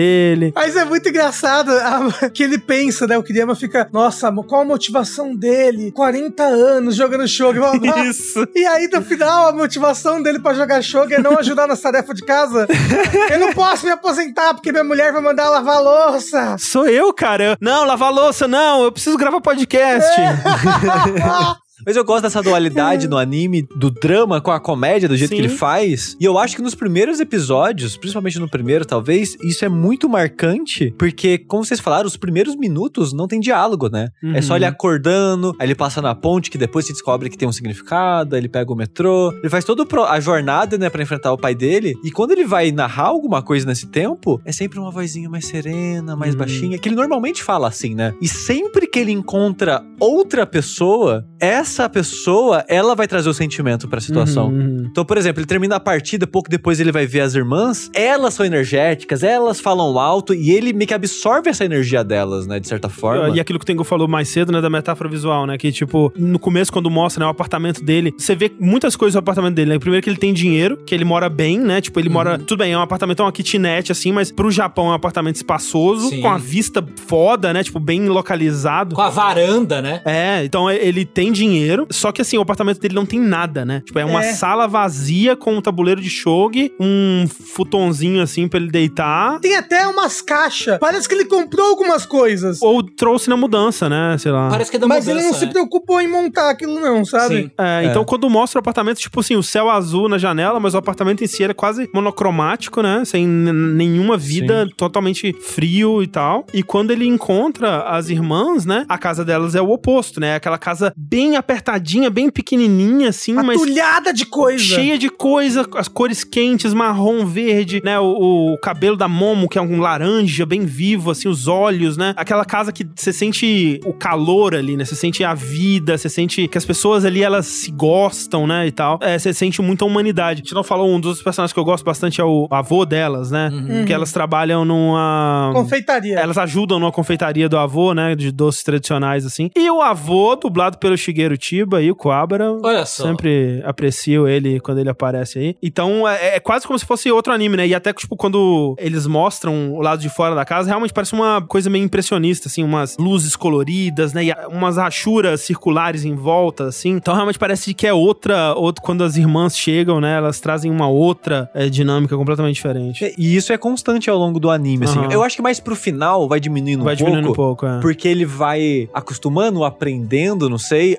a se soltar um pouco mais, né? Tem até episódio que ele grita, Uhum. que ele xinga. Pô, que bom, muito obrigado. Aquele episódio em que a irmã dele fica enchendo a cabeça dele de caraminhola. Aham, aham. Pra ele perder pro moço, porque ele bebe, e aí ele. O último Natal que ele vai passar com a família. E aí ele ganha do moço mesmo assim. E aí o moço não tá levando o presente de Natal da filha. Ele vai lá, pega o presente de Natal, no, entrega pra ele. E aí o moço é super mal educado, sabe? Como se a Sim. culpa fosse dele, sabe? E aí ele sai correndo e ele começa a gritar: tipo, vai se fuder, velho. Que Porra, é essa? É minha responsabilidade agora, essa porra. Não é possível que tudo seja minha culpa. Eu sim, pelo amor de Deus. Não é, não é. A culpa é da outra pessoa, claramente. Esse pedaço, ele é um pouco de partir o coração quando ele tá acontecendo, né? Que você vê ele correndo, correndo, você não entende o que tá acontecendo. Sim. Porque ele só corre, né? Aí, eventualmente, ele começa a gritar enquanto corre, aí ele chega meio que num, num cais, né? Uma parada assim na, na beira de um rio, e começa a gritar tudo que ele queria falar pra pessoa, mas ele não tinha coragem de falar. Uhum. E, eventualmente, ele consegue falar na cara das pessoas também. Então, essa energia, essa dualidade vai diminuindo um pouco ao longo da temporada, mas eu gostava de como foi feito, não que eu gostava que ele era assim, mas de como era feito, de como era o anime era muito bom em passar esse sentimento de tá na casa, tem toda aquela energia, ele sai, de novo, a energia do anime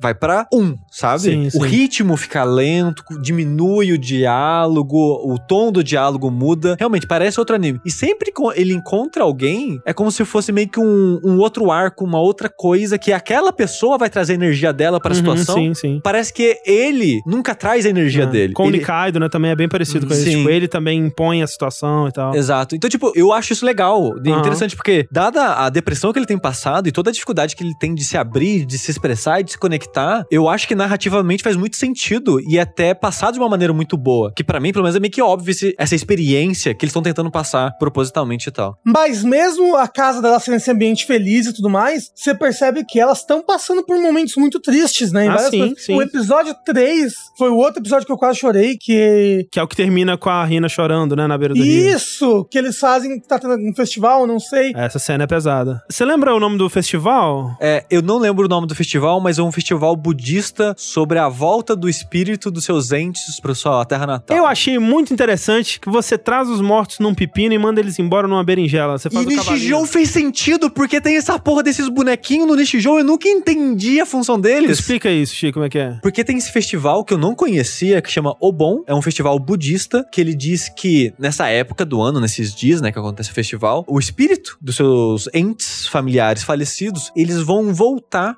pra casa deles. Então eles vêm visitar, eles vão passar, tipo, da manhã até a tardezinha, até umas, sei lá, uns 10, é, até umas 8, 7 da noite e vão embora. E esse dia é meio que tradicional você também voltar pra sua cidade natal. Hum, Pra você visitar de onde você veio e festejar é, esse momento assim. Só que ele é desconectado da família da- é, adotiva dele. e é longe pra caralho, né? é longe então. pra caralho, exato. Então ele fica e vai passar junto com a família das irmãs que elas chamam ele. Uhum. E eles mostram é, essa paradinha que você faz um cavalinho, né? Um bonequinho de pepino com palitinhos como patinhas. E depois um touro também é, usando uma berinjela, usando os pezinhos assim de palitinhos, que é pra eles terem uma viagem suave, tranquila de cavalo até chegar na casa. Aí eles vão comer, que você faz muitas comidas, você deixa comida né, no altarzinho para os Uhum. familiares. E quando é de noite, que é a hora de deles voltarem, né, pro além, digamos assim, eles vão no touro, que é a berinjela, pra trazer uma viagem segura e tranquila pra eles. Uhum. E Nishijou, que é cheio de coisas budistas e referências, né? Tem muitas estátuas e coisas e frases budistas. Tinha esses bichinhos lá, esses cavalinhos de berinjela, e eu nunca soube que porra era essa. Eu só achava que, tipo, ah, que engraçadinho o cavalinho de berinjela.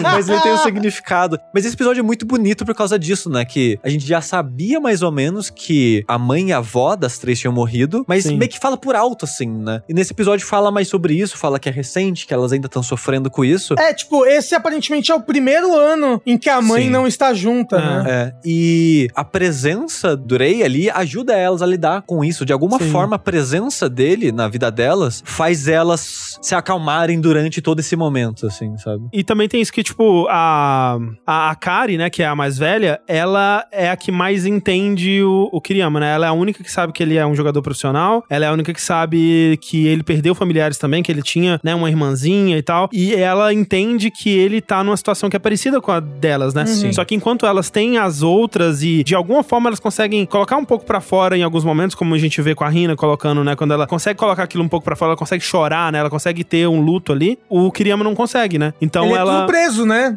Tudo É. preso dentro dele. então elas chamam ele pra ele participar um pouco disso, porque ele não consegue colocar pra fora, né? Ele não aprendeu a isso ainda e talvez só quando ele vê a Rina fazendo que ele começa a entender que talvez seja bom se ele conseguisse, né? Não que ele passe a conseguir, né? Mas ele entende um pouco mais o valor disso. Não, mas então, esse momento em que acaba o festival, né? Eles apagam a fogueirinha que tem lá, um negocinho. o incenso. E né? aí ela fala, ai, gente, vou ali comprar um negócio no mercado. E aí a irmã mais velha pede, olha, vai atrás dela, né? Porque tá de é noite. o é o vô, é o vô que pede, dá um tapa na bunda ah, dele. eu assim. vou? E ele vai atrás, aí ela anda, anda, anda, ela chega na ponte. E ela começa a chorar, mas chorar assim, De gritar, né? de gritar. E, nossa, aquilo parte do coração, assim. E ele fica longe, né? Ele fica respeitoso. Mas, quando tá chegando umas pessoas desconhecidas perto dela, ele fala, eita! E ele chega e fica ali do lado, sabe? Ele é, Sim. ele é uma pessoa confiável, sabe? Ele é. Ele não é burro. É, e que reflete um pouco da personalidade dele em outras ah, ocasiões, né? Que é aquilo que a gente tava falando. Se depender dele, ele não vai lá e fazer. Mas se ele sentir que as pessoas precisam dele, ele vai lá e faz. Que é uma qualidade, né, bonita, pelo menos, assim, eu acho. Tem um personagem que eu gosto bastante, que a gente não mencionou ainda, que é o do professor, né? Que é o professor dele da escola. O professor Poxa! é muito bom. Putz, é. Caramba! O professor da escola, né? Porque, como a gente comentou, o Kiriyama, ele, enquanto ele mantém a carreira dele de jogador profissional, ele tenta frequentar o colegial, né? Tanto que é uma coisa recorrente na história, o fato de que ele tá muito pendurado por falta. Sim.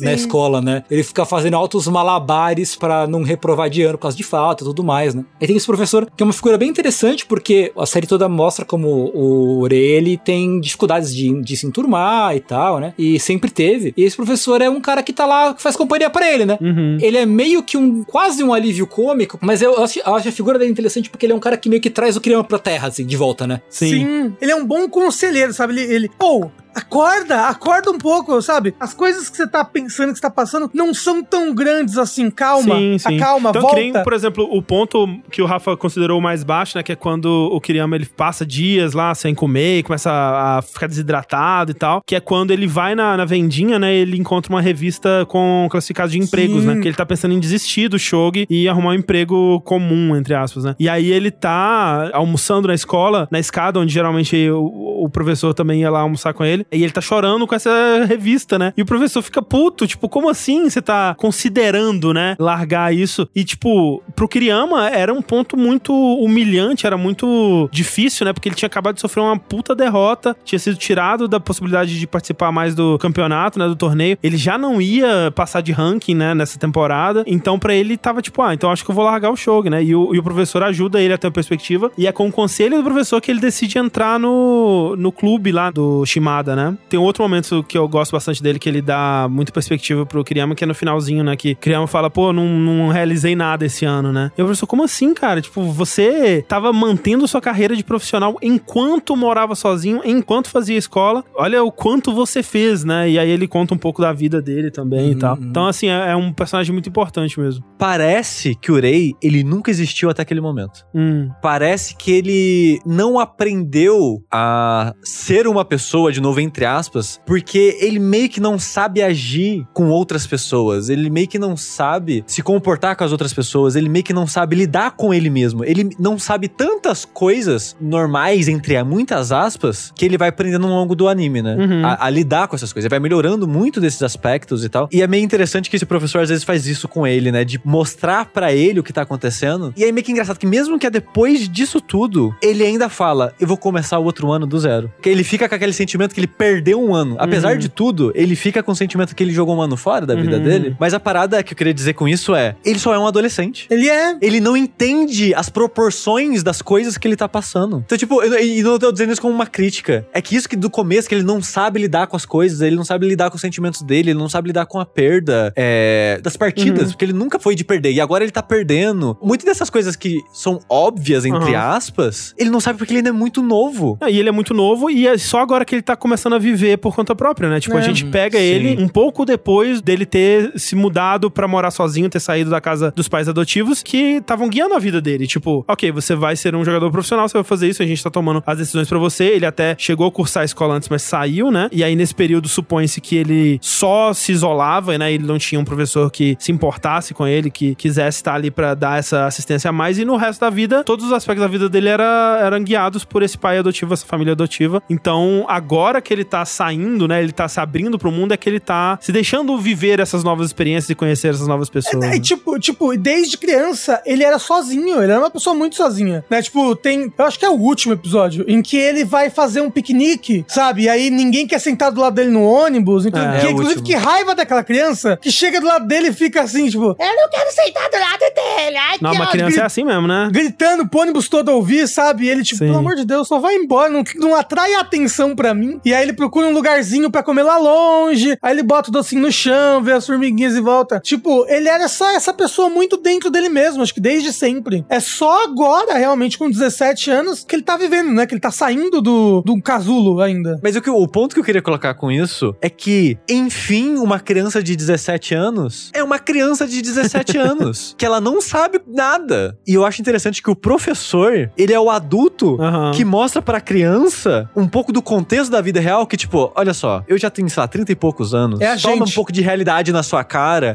pra saber que você não tá tão mal assim nesses aspectos. Eu não me sinto Aqui, equipado pra falar sobre a vida real pra uma criança de 17 anos.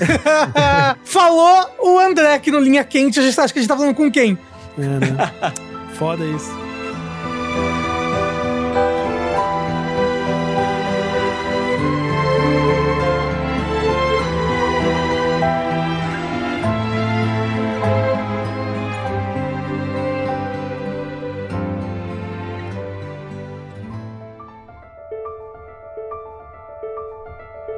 E aí, no fim, tem esse arco aí que é. O anime meio que perde esse aspecto mais contemplativo e vai pra um lance mais prático, assim, talvez? Mais, Sim, sim. mais pé no chão, né? Que meio que Orei vai participar desse campeonato do leão aí. E ele vê que nesse campeonato ele vai encontrar o Gotô. E o Gotô é o namorado abusivo da irmã dele. Que por algum motivo encheu o Rei de porrada também em algum momento e a gente não sabe por quê. É, porque o, que aparece é um flashback em que o cara bateu no Rei. Aham. A Kyoko tava lá olhando e meio que cagou, assim. Meio que não fez nada. Mas a gente não tem contexto. Tipo, a gente não sabe por que, que ele bateu, quem falou o quê. E aí, o lance é que, por isso, por conta dessa surra que ele levou, o Orei, ele quer se vingar no Shogi, né? No Shogi. Ele, é. ele quer surrar o Gotô aonde ele consegue, né? Que é no jogo. Teoricamente, onde ele consegue, né? Só que assim, eu não sei muito de rank de Go.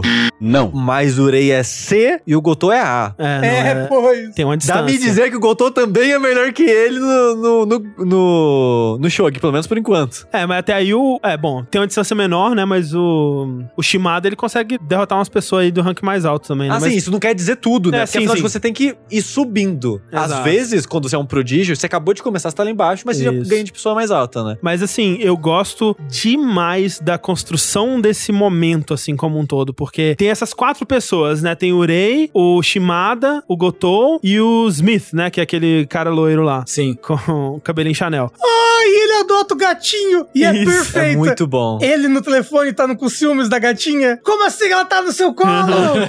O Smith vai enfrentar o Gotou, o Rei vai enfrentar o Shimada, e aí os vencedores desse vão se enfrentar, né? Então, pro Rei enfrentar o Gotou, ele tem que derrotar o Shimada e o, e o Gotou tem que derrotar o Smith. E ele já conta que é isso que vai acontecer, né? Ele nem se preocupa com o Smith, tanto é que tem a- aquela cena que o Smith vê ele xerocando umas paradas na associação e ele tá xerocando só é, registros de jogos do Shimada e do Gotou, né? Pra estudar os jogos dos dois, né? Que são os oponentes que ele quer estudar mesmo. Mas assim, ele tá muito mais focado no Gotou, né? Tanto que, né, ele, sei lá, ele xeroca 4 do Shimada e o resto, umas caralhadas, uns 17 do Gotou. E, e nem do outro, porque ele nem considera a possibilidade do loirinho lá vencer do Gotou. Nem considera. E de fato ele não vence, né? O Gotou vence o Smith e, e fica por isso mesmo. E aí é construído dessa forma, né? Tipo, ok, o Rei ele quer derrotar o Gotou, né? Ele vai treinar e estudar agora e, tipo, xerocou as partidas e ele vai entender o ponto fraco desses, tipo, montagem de treinamento de anime shonen forte, assim, né? E você não acha que ele vai perder? É não, é, talvez ele perca pro Gotou, né? Mas tá construindo pra isso, claramente, né? O outro personagem, o Shimada, é um figurante, né? Você É, pensa. ele, ele até fala assim, nossa, ele é. não, Eu, eu estudei uns jogos dele aqui, eu nem entendi o que, que ele tava fazendo nos jogos, não tem nada demais, assim. Ele é um, um jogador muito mais preocupado com não perder do que com ganhar, sabe? É só eu não me exaltar aqui que tá no papo, né? E aí ele Hum. toma uma surra do Shimada e ele perde tão bonito, né? É a maior derrota da carreira dele até então, É. né? E depois tem um flash do Shimada conversando com o Nikaido, que eles se chamam de irmão por um momento. Eu achei que eles fossem irmão de verdade, mas não são. Não são. São irmãos de Shogi, como Sim. eles falam. E o Nikaido pede, racha a cabeça dele no meio. e o cara foi pra destruir. Sim. É, mas justamente porque ele precisava desse choque. Porque ele pensa, caramba, olha como eu fui prepotente. É. É. Sabe? Eu tratei essa outra pessoa aqui como se fosse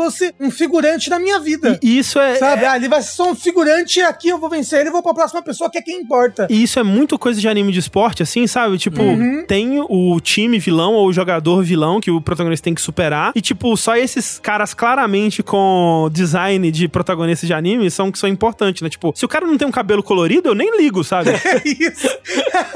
o resto é filler, é pessoa filler. Mas aí o que eu queria dizer é, o Ricardo Nogoi ele passa muito por isso também, né? Tipo, tem esses caras aqui que são claramente o grupinho forte e os outros todos são buchas. Só que, velho, é todo mundo profissional, velho. E eles passaram por tanta coisa, tipo, eles são tão fodas só de terem chegado no profissional que ninguém ali é bucha, sabe? Tipo, você não pode subestimar ninguém que tá ali. Tipo, o cara subestimou um cara ranquear, sabe? E, tomou aquela surra. E eu achava assim, ok, então o Shimada agora ele vai perder pro Gotou. E ele ganha. E eu, tipo, caralho, como assim, velho? Então não vai ter esse arco do Rei querendo derrotar o Gotou. Talvez até tenha, mas não é isso que ele tá se importando no momento, né? E foi muito surpreendente, eu gostei demais disso. É, não, ele subverte um bagulho que parece certo, né? Um bagulho clássico de anime de, de, de esporte, Sim. né? E aí começa a parte que ele vai, né? Tem todo esse lance do Rei meio que perder o chão, porque ele toma um pau, É. ele já perdeu o campeonato, não tem mais futuro do campeonato. Quase caiu de ranking, né? É. Quase perdeu o ranking, né? ele tem, ele- e ele tem essa. cria essa relação meio ambivalente com o Shimada, né? Porque ele quer.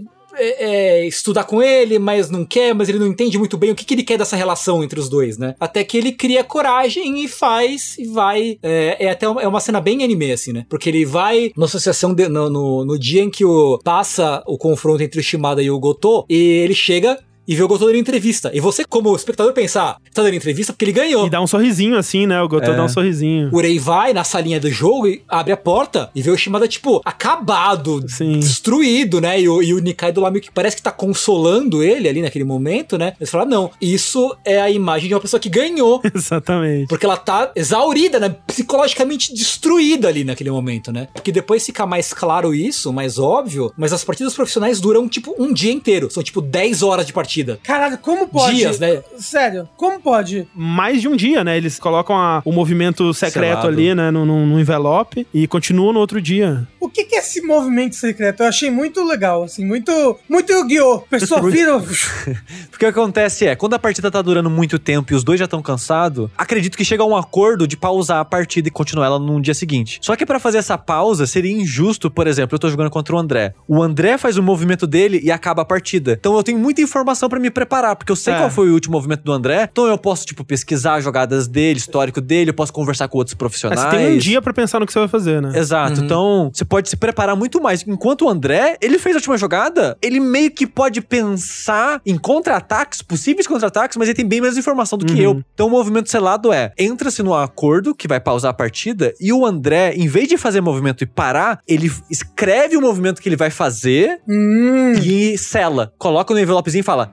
Esse é o movimento que vai iniciar a próxima partida. Aí no dia seguinte, ou sei lá quando for jogar, começa a partida fazendo esse movimento selado e segue o jogo. É porque aí os dois estão em pé de igualdade, né? Porque o Sushi não sabe o que, que eu vou fazer e eu né, não fiz ainda e não sei o que, que o Sushi vai fazer. Então É. fica por Pô, isso. muito legal, muito interessante. Então começa esse arco onde o Urei ele vai participar desse workshop aí com o Shimada, né? Que o Nikaido também participa e um outro cara lá que é o rival, né? Do Nikaido. Os dois ficam só discutindo, caindo na porrada, tipo, sobre qual que é o movimento mais certo e tal. E é interessante que o Urei ele sempre tem um terceiro pensamento, né? Um outro ponto de vista que muitas vezes envolve olhar a situação por outro ângulo ou, tipo, nem chegar na situação onde você vai ter que tomar uma dessas duas decisões, né? E é isso que o Shimada ele aprecia, né? Ele, depois ele vai falar que, tipo, jogar com o Urei dá a sensação dele estar jogando com alguém com uma perspectiva parecida com a do Soya, né? Que é o grande. O, né, o maior deus, shoguista da o atualidade. deus do Shogi lá. O mestre, o mestre. É. É. A parada interessante, não sei se é bem interessante, que é um pouco mais clichê, é que ele vê esse dom, digamos assim, nos dois, né? Uhum, Porque os dois é intuitivo para eles, Shogi. sim. Então eles têm muitas coisas que é de feeling, né? E ele fala isso uma hora, tipo, ah, não é isso nem isso, é aquilo. Ah, mas por que que é aquilo? Ah, não sei, só parece mais certo do que o que vocês falaram, que o que vocês Uhum. falaram parece errado e tal. E quando ele fala isso, o Shimada percebe que ele se expressa de uma maneira dif- parecida com o outro cara. Aí ele até decide treinar sozinho, né? Tipo, Uhum. fora das, das oficinas, que as oficinas são mensais. Sim. E eles começaram a treinar todo dia, porque ele queria. Depois que ele revela isso, né? No, no- a princípio você não sabe por que, que ele decidiu fazer isso com o Urei. É que ele, ele vê essa. É, que ele é tão intuitivo e ele Uhum. queria jogar contra alguém intuitivo assim, pra entender essa pessoa, pra treinar contra outro cara. E é muito triste que a última partida, que era a, a quarta partida, né? Que é a última que ele vai ter. Que ele perde as outras três, que né? ele perde. Porque afinal, né, o Shimada vai pra final com o Soya, que é o Meijin, né, é o mestre, o cara da maior classificação, né, que também ele, ele virou profissional super jovem, assim como Rei. Uhum. Ele é, virou profissional tipo, com 15 anos, algo assim. E acho que o quarto jogador, o terceiro jogador profissional, Acho que é o quarto. quarto, né, e aí o Rei foi o quinto. Isso. Se, se virar profissional ainda no- no- no- na escola, e ele é o cara mais fodão que tem atual. E aí, a final é melhor de sete, É. que é um bagulho bizarro, assim, né? Então se Imagina- perde quatro, já Mas perde, o louco né? é que cada uma das partidas é numa cidade diferente.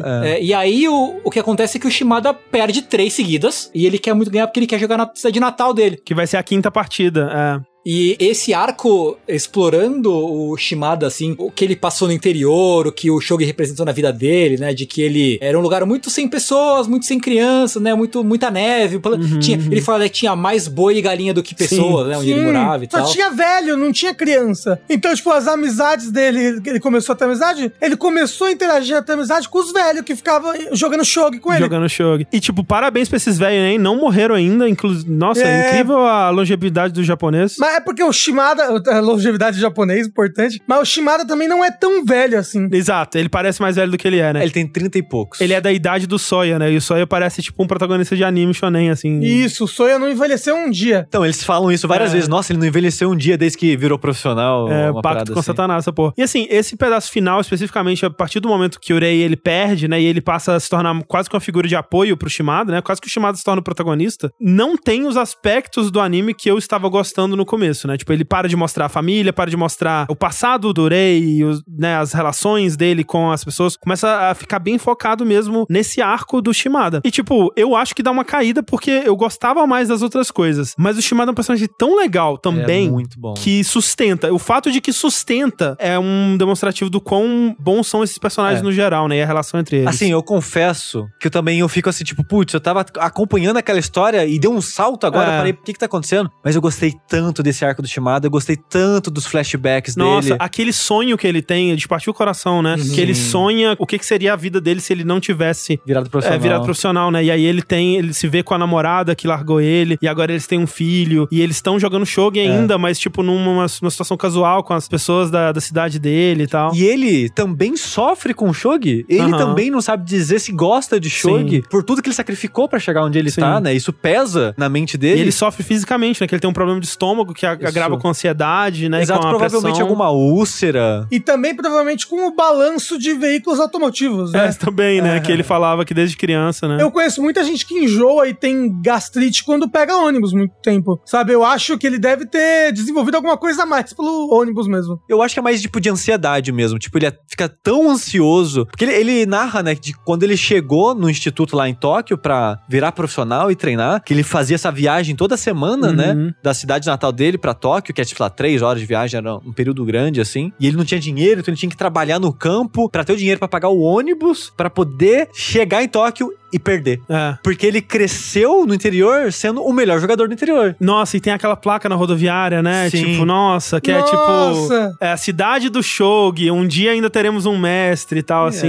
E isso machuca Machuca ele. ele, e, tipo, motiva, mas ao mesmo tempo é a coisa que impede ele É. de simplesmente desistir, né? E, tipo, ver toda essa ansiedade ser transformada em dor física e sofrimento. Tipo, o rosto dele, que eu brinquei que, tipo, nossa, parece, parece doente, é porque ele está em constante dor. E, tipo, ver esse passado dele, ver que, ao mesmo tempo, ele não quer desistir pelas pessoas da cidade natal dele, mas tudo que ele mais quer é desistir, sabe? Então, é tipo, é uma dualidade que me faz sofrer muito com ele, sabe? É. Assim. Mas porra. ao mesmo tempo ele pensa: se eu tivesse com essa vida no campo, eu ainda ia estar infeliz, porque eu ia estar pensando o tempo todo na vida que eu não tive no Shogi. Também Sim. tem isso, é. Sim. E ele perde lá 4 a 0 né? Ele não ganha, ele não consegue disputar na cidade dele. E é.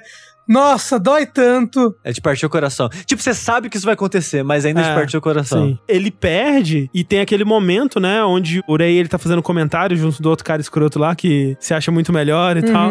E o Rei ele identifica o movimento, né, que Da vitória. o movimento da vitória que o próprio Soya fala pra ele, porque depois quando termina a partida, né, os dois eles conversam sobre o que aconteceu. Onde você acha que eu comecei a perder, né, o que, que eu poderia ter feito e tal. Assim, muito interessante. Muito legal, muito é porque, legal. eu não- tipo, sei lá, xadrez não tem, até onde eu sei, não tem essa discussão de maneira, tipo, campeonato, a final do Aham. campeonato. Terminou a partida, vamos sentar uns 10, 15 minutinhos aqui e me fala, já que você ganhou de mim, me fala onde que eu É. errei e coisa do tipo. E o deus do Shogi aí, ele aponta, né, tipo, você não viu essa jogada que ele tinha visto, mas esperava que o chamado não tivesse visto. Aham. Que era, um, sei lá, colocar o bispo lá num cantinho, ia virar o jogo e fazer ele vencer. De alguma forma que De alguma ninguém forma, aqui entende. é- exato. né? nin- ele- Nem sei se o anime explicou o suficiente pra ter uma solução. É. Mas o Coisa viu isso. E ninguém mais viu. O cara escroto, tipo, não, já perdeu, foda-se, eu vou ter embora daqui, não vou mais Sim. narrar essa partida, Nossa, foda-se. foi escroto mesmo, né? Caralho. E é um dos momentos que o rei se impõe. Sim. Tipo, não, tem esperança nessa porra. E ele pega a peça e bota no lugar e sai correndo. E de novo é outra cena que te faz acreditar que alguma coisa mágica vai acontecer, porque ele tem esse momento, né? E ele sai correndo da sala e tal, ô, drama, drama. Quando ele chega na, na, na sala que eles estão monitorando lá, ele já perdeu. Ele já. Ele é, desistiu, já ele da desistiu, partida. ele falou, perdi. E aí eu pensei, poxa, nossa, que merda, acabou, e que triste, não sei lá o quê. Mas é tão legal, é tão feliz quando ele volta pra cidade dele e o Ray vai junto e acompanha. Sim. E na cidade tem lá os velhinhos. E aí aí você vê que, tipo, pra ele, pro Shimada, a situação é, meu Deus, perdi, que merda, blá, blá. e os velhinhos chegam pra ele, fala, mas você ainda tem a vida toda, sabe? Tipo, não precisa se apressar, calma. E os velhinhos aloprando ele porque ele trouxe chuva, né? Sim. Falei, Caralho, você trouxe chuva pro meio do festival, caralho, seu arrombado. Que eles vão fazer uma partida lá de shogi humano, né? E parece que a ideia era que fosse ser feita no, em céu aberto, né? Mas eles tiveram que fazer num, num teatro lá porque ele trouxe a chuva. E eu, mas eu achei engraçadinho a parte que o presidente ali da organização de Shogi, né? Não sei se é de Tóquio ou do Japão todo, ele é um mestre, né? Já aposentado Uhum. que virou presidente da organização. E, Que é apare- velho doido. Esses velhos que quando fica velho, fica doido. Fica maluco, é. e tem uma parada ali que é a partida com 100 pessoas, né? Aquela parada do profissional jogar com várias pessoas ao mesmo tempo. Aham, aham. E eu achei que ia ser só ele, né? Só o presidente, que ele não queria jogar contra as pessoas. Que o último ano que ele jogou contra eles, os velhinhos era muito melhor que ele esperava. e jogar com 100 pessoas naquela habilidade, ele falou que era muito cansativo e ele não queria aquilo. É, não, não, e, e assim, ia tomar muito tempo e ele queria num restaurante comer. isso, Sabe? isso. Ele queria ir rápido pro restaurante comer. Ele, ah, meu bife, não sei lá o que, que tava me esperando. É meio que uma piadinha com esse velho que já, tipo, tá meio que foda-se, né? Ele só quer saber de pescar e de comer e não sei lá o quê. Isso. Mas ao mesmo tempo, não sei se era essa a ideia, mas me passa um pouquinho, tipo, o Shumada treinou e jogou isso, tanto é com os isso. velhinhos É. que os velhinhos agora tão foda pra, tipo, uma pessoa não profissional, sabe? Sim, sim. Não, e é aquilo, o Shimada usa o Shogi pra manter os velhinhos ativos e pra manter aquela comunidade ativa, não deixar eles abandonados em casa, né? Ele pega a van, busca ele, ele não, né? Mas ele custeia esse clubezinho dos velhos de ir lá pegar a van no inverno, levar eles pra um lugarzinho pra eles Sim. jogar, ficarem conversando. É, e é muito bonitinho isso, cara. Cara, esse personagem é muito legal. É Quanto muito mais legal, eu é. descobria dele, assim, mais eu queria que tivesse uma história dele, sabe? sim. Faz um spin-off só do Shimada. Em março vem o Shimada. Sangatsu no Shimada. Mas é o que leva narrativamente a Urei criar um clube de shogi Na é, escola. na escola, né? Onde ele vai também começar a ensinar o, o cara do bigode lá. a criança de bigode. Aquele maluco é incrível. Sim. Tem esse final, né? Que o final é é justamente isso, né? Que vai começar esse novo ano letivo e eles fazem o clube. E tipo, o Rafa comentou que ele, tinha um, ele tem um gosto de um primeiro episódio de uma nova temporada, mas pra mim teve mesmo um gosto de um novo ciclo. Um novo Isso. ciclo que começa, Um mas... no- cliffhanger pra um novo ciclo. Exato, exato. Então, tipo, eu achei que terminou com um gostinho de final mesmo. E confesso que estou ansioso pra assistir ah, os próximos 22 episódios. Eu ia falar exatamente que eu, eu- Gente, eu achei, juro, nos primeiros três episódios eu achei, cara, eu vou odiar muito isso. Porque, como eu falei, eu tava me forçando a assistir, é, tava muito pesado, tava doendo, mas eu gostei muito, foi uma experiência muito boa. E é muito curto o período de tempo que teve a primeira temporada, a segunda. O episódio 22 foi 18 de março. O episódio 23, 14 de outubro do mesmo ano, 2017. Uhum. Então foram poucos meses de diferença. Eu acho que ainda tem muita coisa que não se completou nessa primeira temporada que vai estar ali pra terceira, entendeu? Pra terceira, ah,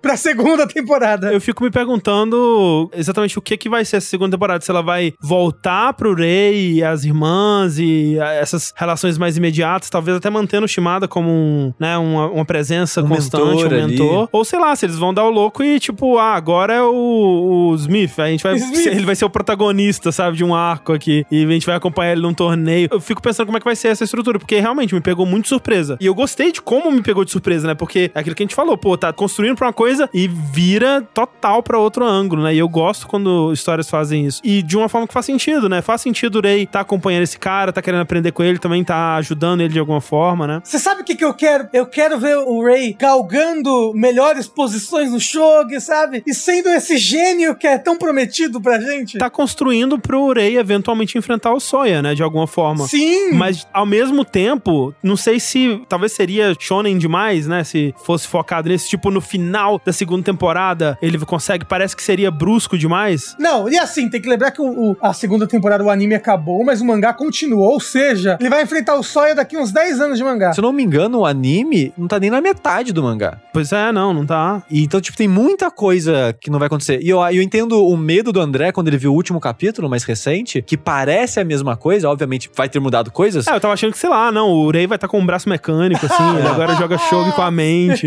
Então, tipo, eu entendo o medo do André de, tipo, parece que tá o ideal agora, mas será que esse ritmo ainda vai ser o ideal daqui a mais 100 capítulos? É. Tipo, o que eu ouço das pessoas falando é que a segunda temporada também é muito boa, o que me deixa tranquilo, assim, mas será que eles vão continuar adaptando? Será que eles vão querer adaptar tudo? Aí que eu fico mais com medo mesmo de saber pra onde isso vai.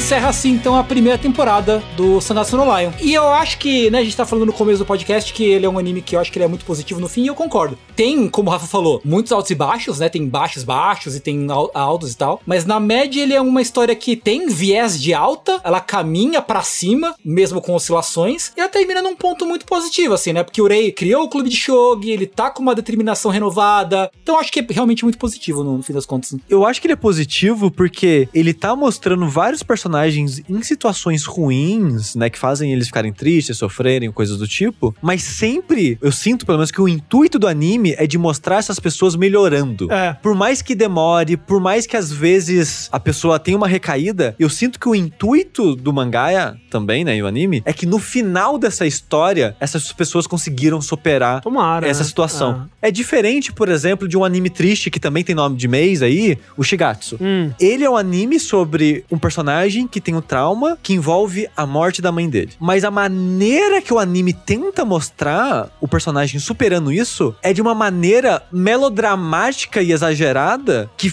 meio que faz você sofrer junto, eu sinto, sabe? E esse é um dos meus problemas com o Shigatsu, que ele bate muito no martelo que ele quer que você sofra junto. Até tem uma hora que parece que o protagonista superou o drama, mas não é, mais 10 episódios de drama pra você sofrer é, junto eu com fico ele. muito frustrado com isso. E eu não sinto essa vibe no Sangatsu. Eu não senti também, é. Por isso que eu falo que tem um ar mais otimista. Por mais que tem momentos pesados, tem a morte da família dele, tem a morte da família das irmãs, mas sempre a maneira que é mostrada nunca é melodramática, sabe? Eu nunca achei muito exagerada é, Sushi. nisso e tal. Sushi, você não bota esperança que a gente não sabe o que vai acontecer. A gente já falou sobre esse medo. O medo Meu existe. medo, meu medo é tipo, capítulo 23.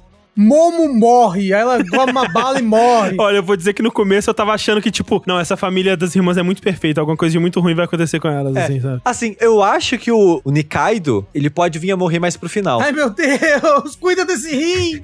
Mas até isso, eu acho que quando chegar o momento, ele vai ser construído de uma É, maneira igual a derrota do Gotou, ele tava preparado pra ela e no final ele tava sorrindo, porque ele já lidou com a derrota quando ela chegou. Eu acho que vai ser algo assim, sabe? É, porque, tipo, o meu maior medo é, é eu começar a ver a segunda temporada e eu sentir que os personagens regrediram de alguma forma, sabe? Aham. Porque, tipo, eu realmente acho que no final dessa primeira temporada os personagens estão em um lugar muito diferente. Você vê, por exemplo, o Rei e o Nikaido brincando juntos, se divertindo juntos, conseguindo ter momentos de amizade é, sinceros ali. Você vê o, o Rei indo sem ninguém chamar na casa das irmãs, né? Que é a última cena onde a Rina vai ligar pra ele e ele já tá na porta, né? Sim. Ah, é tão bonitinho essa parte. É muito É. bonitinho. Então, assim, tem vários desses momentos, assim, que mostram quão diferentes os personagens estão no final comparados com no começo. Eu vou ficar muito triste se a segunda temporada eles, tipo, ah, mas agora o Rei, ele não quer mais de É o novo. novo ano, André. É o novo ciclo. Então, assim, eu fico curioso pra como que eles vão avançar esses personagens, mas ao mesmo tempo com um certo medo dele cair nesse clichê de, tipo, o personagem parece que conseguiu passar por alguma coisa, ah, não tinha passado ainda não, ele vai ter que passar por aquilo mais três vezes pra aprender. Mas dito isso, é só vir a irmã dele de novo, aquela capeta. Ela vai chegar e vai, e vai mandar as palavrinhas no ouvido dele, sabe? Do mal, do ódio. Ah, mas você é um bosta, hein? Você é um bostão. Sabia que você é um bostão? O pior é que ela sabe a linha pra puxar Sabe, ali. não. Perfeita pra matar o menino. Não, e aí eu tava já pensando assim, nossa, e agora ela vai querer ir na casa das irmãs, vai foder tudo, pelo amor de Deus, socorro. Puta que pariu. Ao mesmo tempo, eu quero que alguém salva ela ali também, sabe? Ela, ela- Eu, eu quero que ela sofra um acidente. Como é que é? Peraí. O que, que você falou, Tengo? Eu não ouvi. Eu queria que ela sofresse acidente. Que absurdo, que Longe absurdo. de mim desejar isso pras outras Não. pessoas, mas todo mundo ficaria feliz.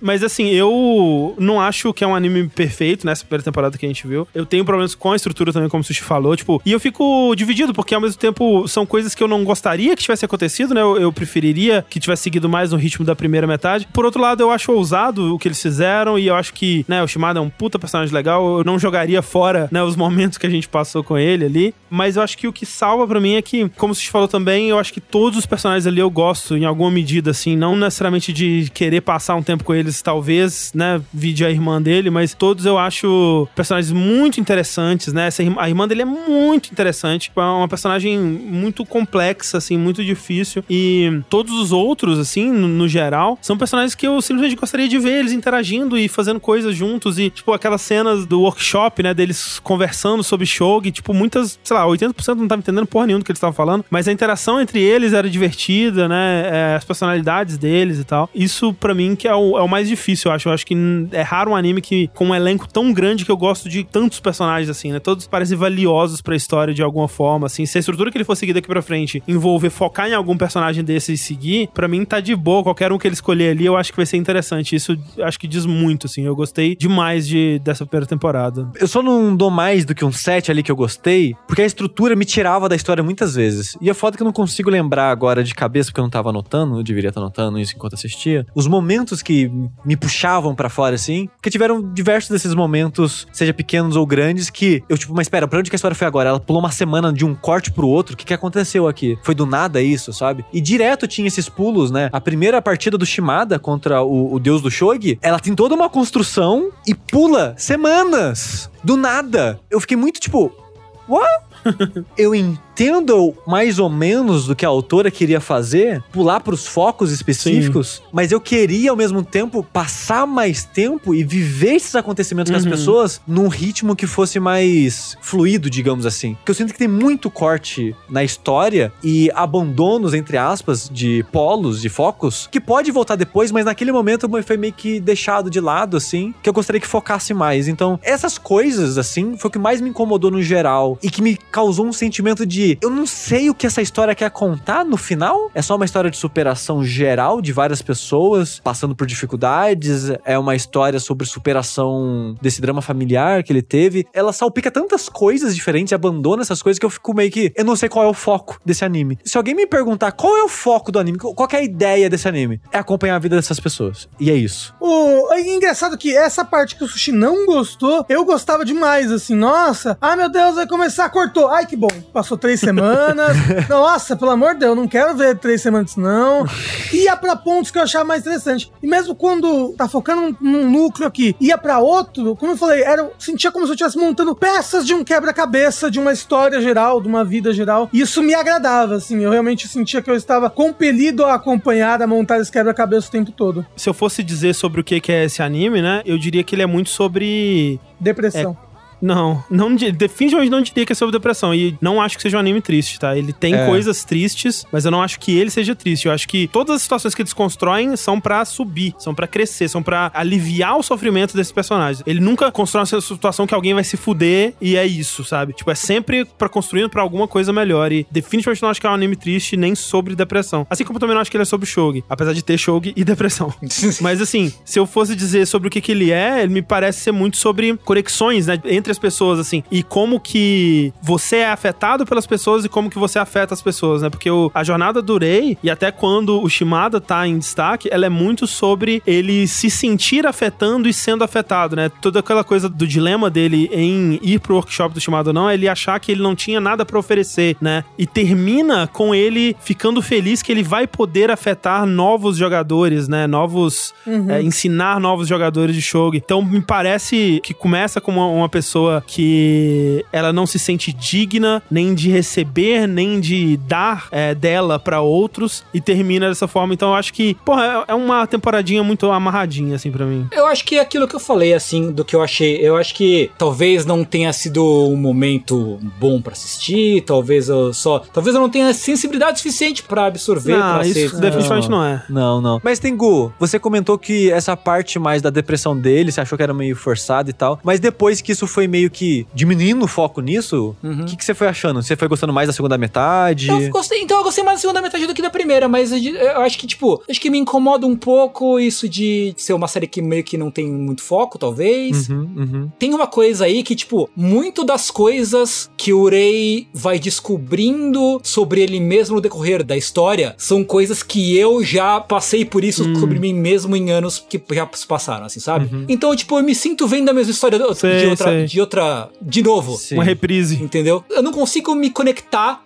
por outro lado, porque, tipo, eu já passei por essas coisas. Sei. E, tipo, eu já enxergo isso por outra perspectiva, que não é a dele, sabe? Eu acho mais difícil, talvez, apreciar da mesma forma essa história, sabe? Então, eu não sei, eu não, assim, não tenho vontade de ver a segunda temporada, sinceramente, por mais que algumas coisas no- na segunda metade especificamente me deixaram mais interessado, mas eu acho que é isso, sim. Fui falar com o Léo Kitsune esses dias pra saber, porque eu sei que, por exemplo, a Mika gosta muito do Sangatsu no Lion, e eu, eu suspeitei que o Kitsune também gostasse. Porque Porque é sem nem psicológico? Porque, porque é serem psicológico. E aí eu falei, cara, você. Deixa eu perguntar uma coisa, você gosta de no Lion? Ele, caralho, adoro. Achei ele genial desde a primeira cena, achei foda. Eu falei, ah, cara, porque eu acho que eu não tô gostando, não. Aí ele, pô, como assim? Eu falei pra ele, só queria falar com você pra saber o quão errado eu tô. Ele, não, pode ter certeza que você tá muito errado, pode se sentir muito mal por isso. Eu falei, obrigado, muito agradecido. Ai, que silly.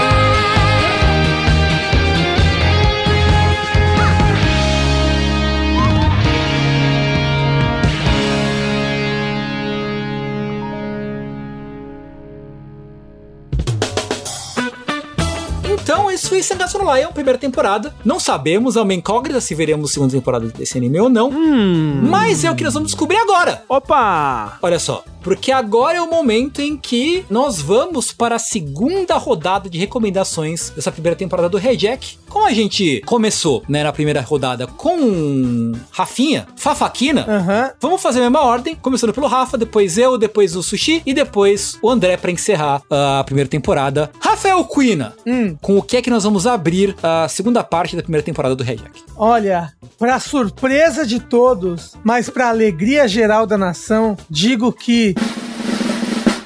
Hunter x Hunter. Eba! Olha só. Estou bem animado, Rafa. E aí vocês Rafael, Hunter x Hunter de novo então, deixa eu explicar, caro ouvinte. Hunter x Hunter tem muitos arcos, né? Hunter x Hunter tem 148 episódios. Uhum. Se eu não escolher Hunter x Hunter, vamos supor que eu deixo Hunter x Hunter pra próxima coisa. A gente vai cobrir um arco de Hunter x Hunter a cada ano. A gente só vai terminar Hunter x Hunter daqui uns seis anos, assim. Uhum, uhum. Eu não sei se eu tô vivo até lá ainda. Eu não sei. não sei. Vai que eu também tenho problema renal. A gente nunca sabe.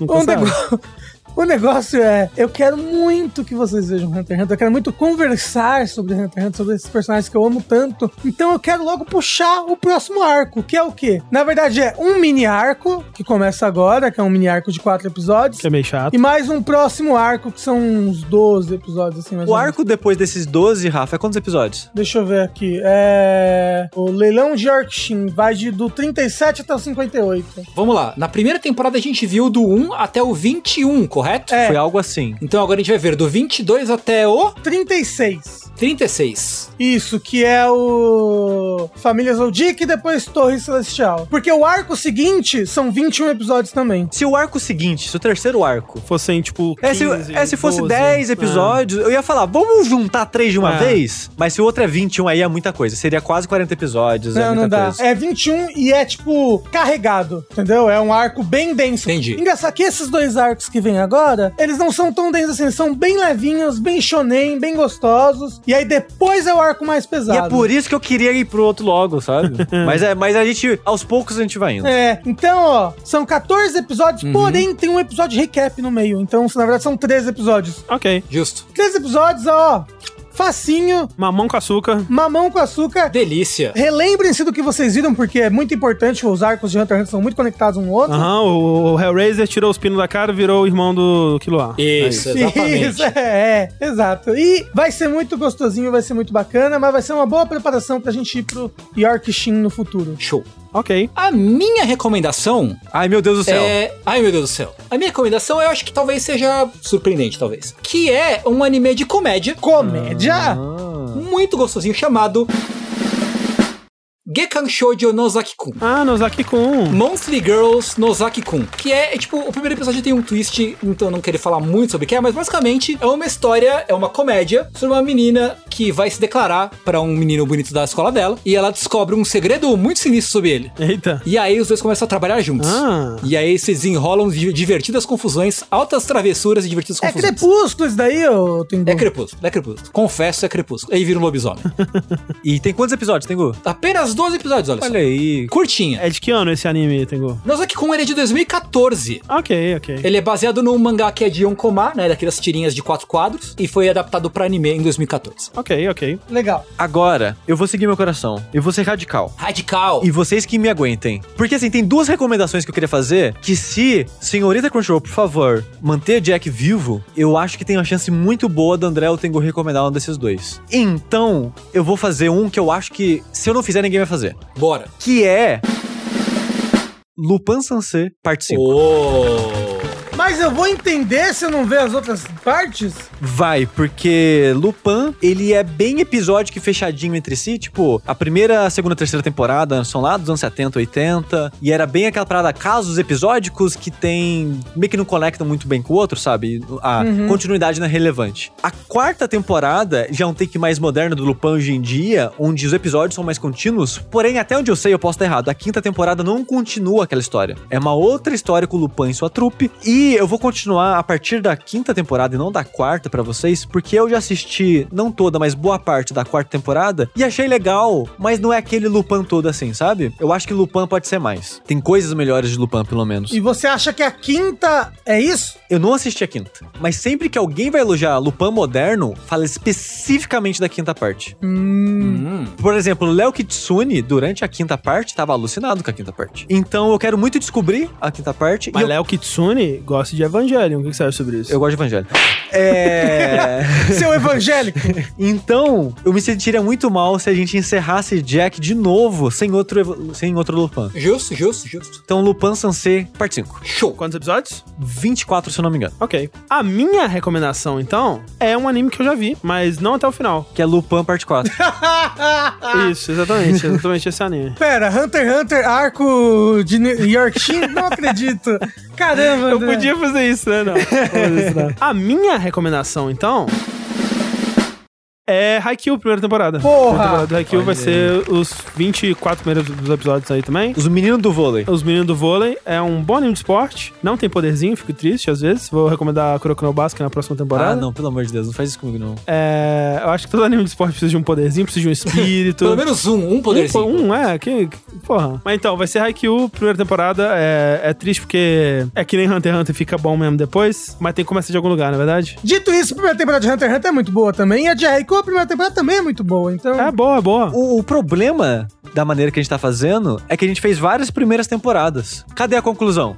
Não sei. Então, tipo, eu gosto mais da segunda temporada do Mob. Vocês gostam mais da segunda temporada de outras coisas. Mas assim, ó, eu acho, Sushi, eu acho, Sushi, se a Crunchyroll renovar, blá, blá, blá, você na próxima já puxa um Mob Parte 2, eu acho, com certeza. Ah, mas é o que eu vou. É, mas esse é o plano. Então, assim, é. eu, eu admito que eu vim para essa gravação pronto pra puxar aqui a segunda temporada de Sangatsu no Lion, mas aí o Tengu já falou que não tem interesse em ver. E o Sushi não gostou tanto assim. Não, mas eu quero ver o resto. Assim, eu provavelmente vou ver o resto, sim, eu tô, eu tô curioso. E aí, assim, já fica aqui o aviso que a gente não vai ter segunda temporada de Sangatsu no, no Jack, então quem se interessar, assista por conta própria. Ah, a gente faz um spot. Cinco minutos. é, não, um spot no, no Fora da Caixa. Pode ser também. No final, ao invés de One Piece um, um mês, a gente fala de Sangatsu. Pode ser Pode também. ser, pode, pode ser, também. Só com as nossas impressões mesmo, sem precisar ir ponto a ponto, sabe, do anime. Desculpa, ouvintes do Jack. Não, os, os ouvintes do Fora da Caixa agora estão felizes. É. Então a segunda parte da primeira temporada do Rejack ficará com. A gente vai, o próximo anime que a gente vai, vai assistir é a segunda temporada de Hunter x Hunter, dos episódios 22 até o 36, certo? Certo. Segundo anime na sequência é Gekan Shoujo Nozaki-kun, com 12 episódios. Em seguida, Lupin Sansei Parte 5, com 24 episódios. E por último, pra encerrar a temporada, a primeira de Haikyuu, com mais 24 episódios. É isso Certo. aí. Ó, vai ser bem legal. Eu tô, ó, tô animado pra Lupin, hein? Que eu nunca vi nada de Lupin. Ó, a gente já percebe aqui alguns padrões, né? O Rafa, ele repete o anime shonen, eu repito o anime de esporte, o Sushi, ele repete o anime que tem gente fazendo coisa legal, e o Tengu repete o anime de comédia, na verdade. Pois é, é isso aí. Exatamente. Mas Ganda, não era Então, comédia. Ganda é super engraçado. Quando o robô caiu em cima do cara, foi muito engraçado. Quando explodiram metade do planeta Terra.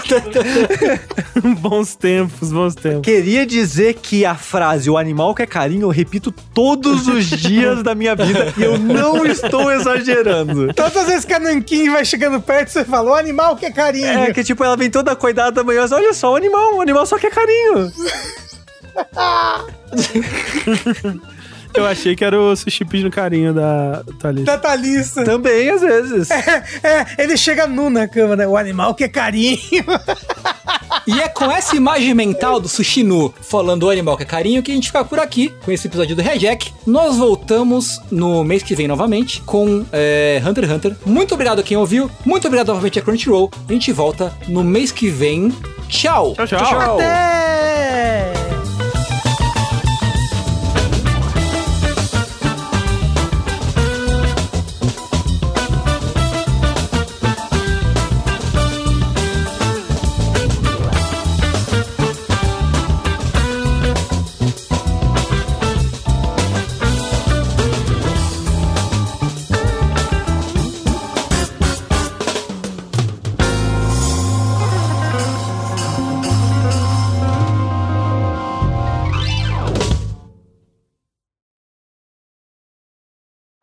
Este episódio foi editado por Sintonia Criativa.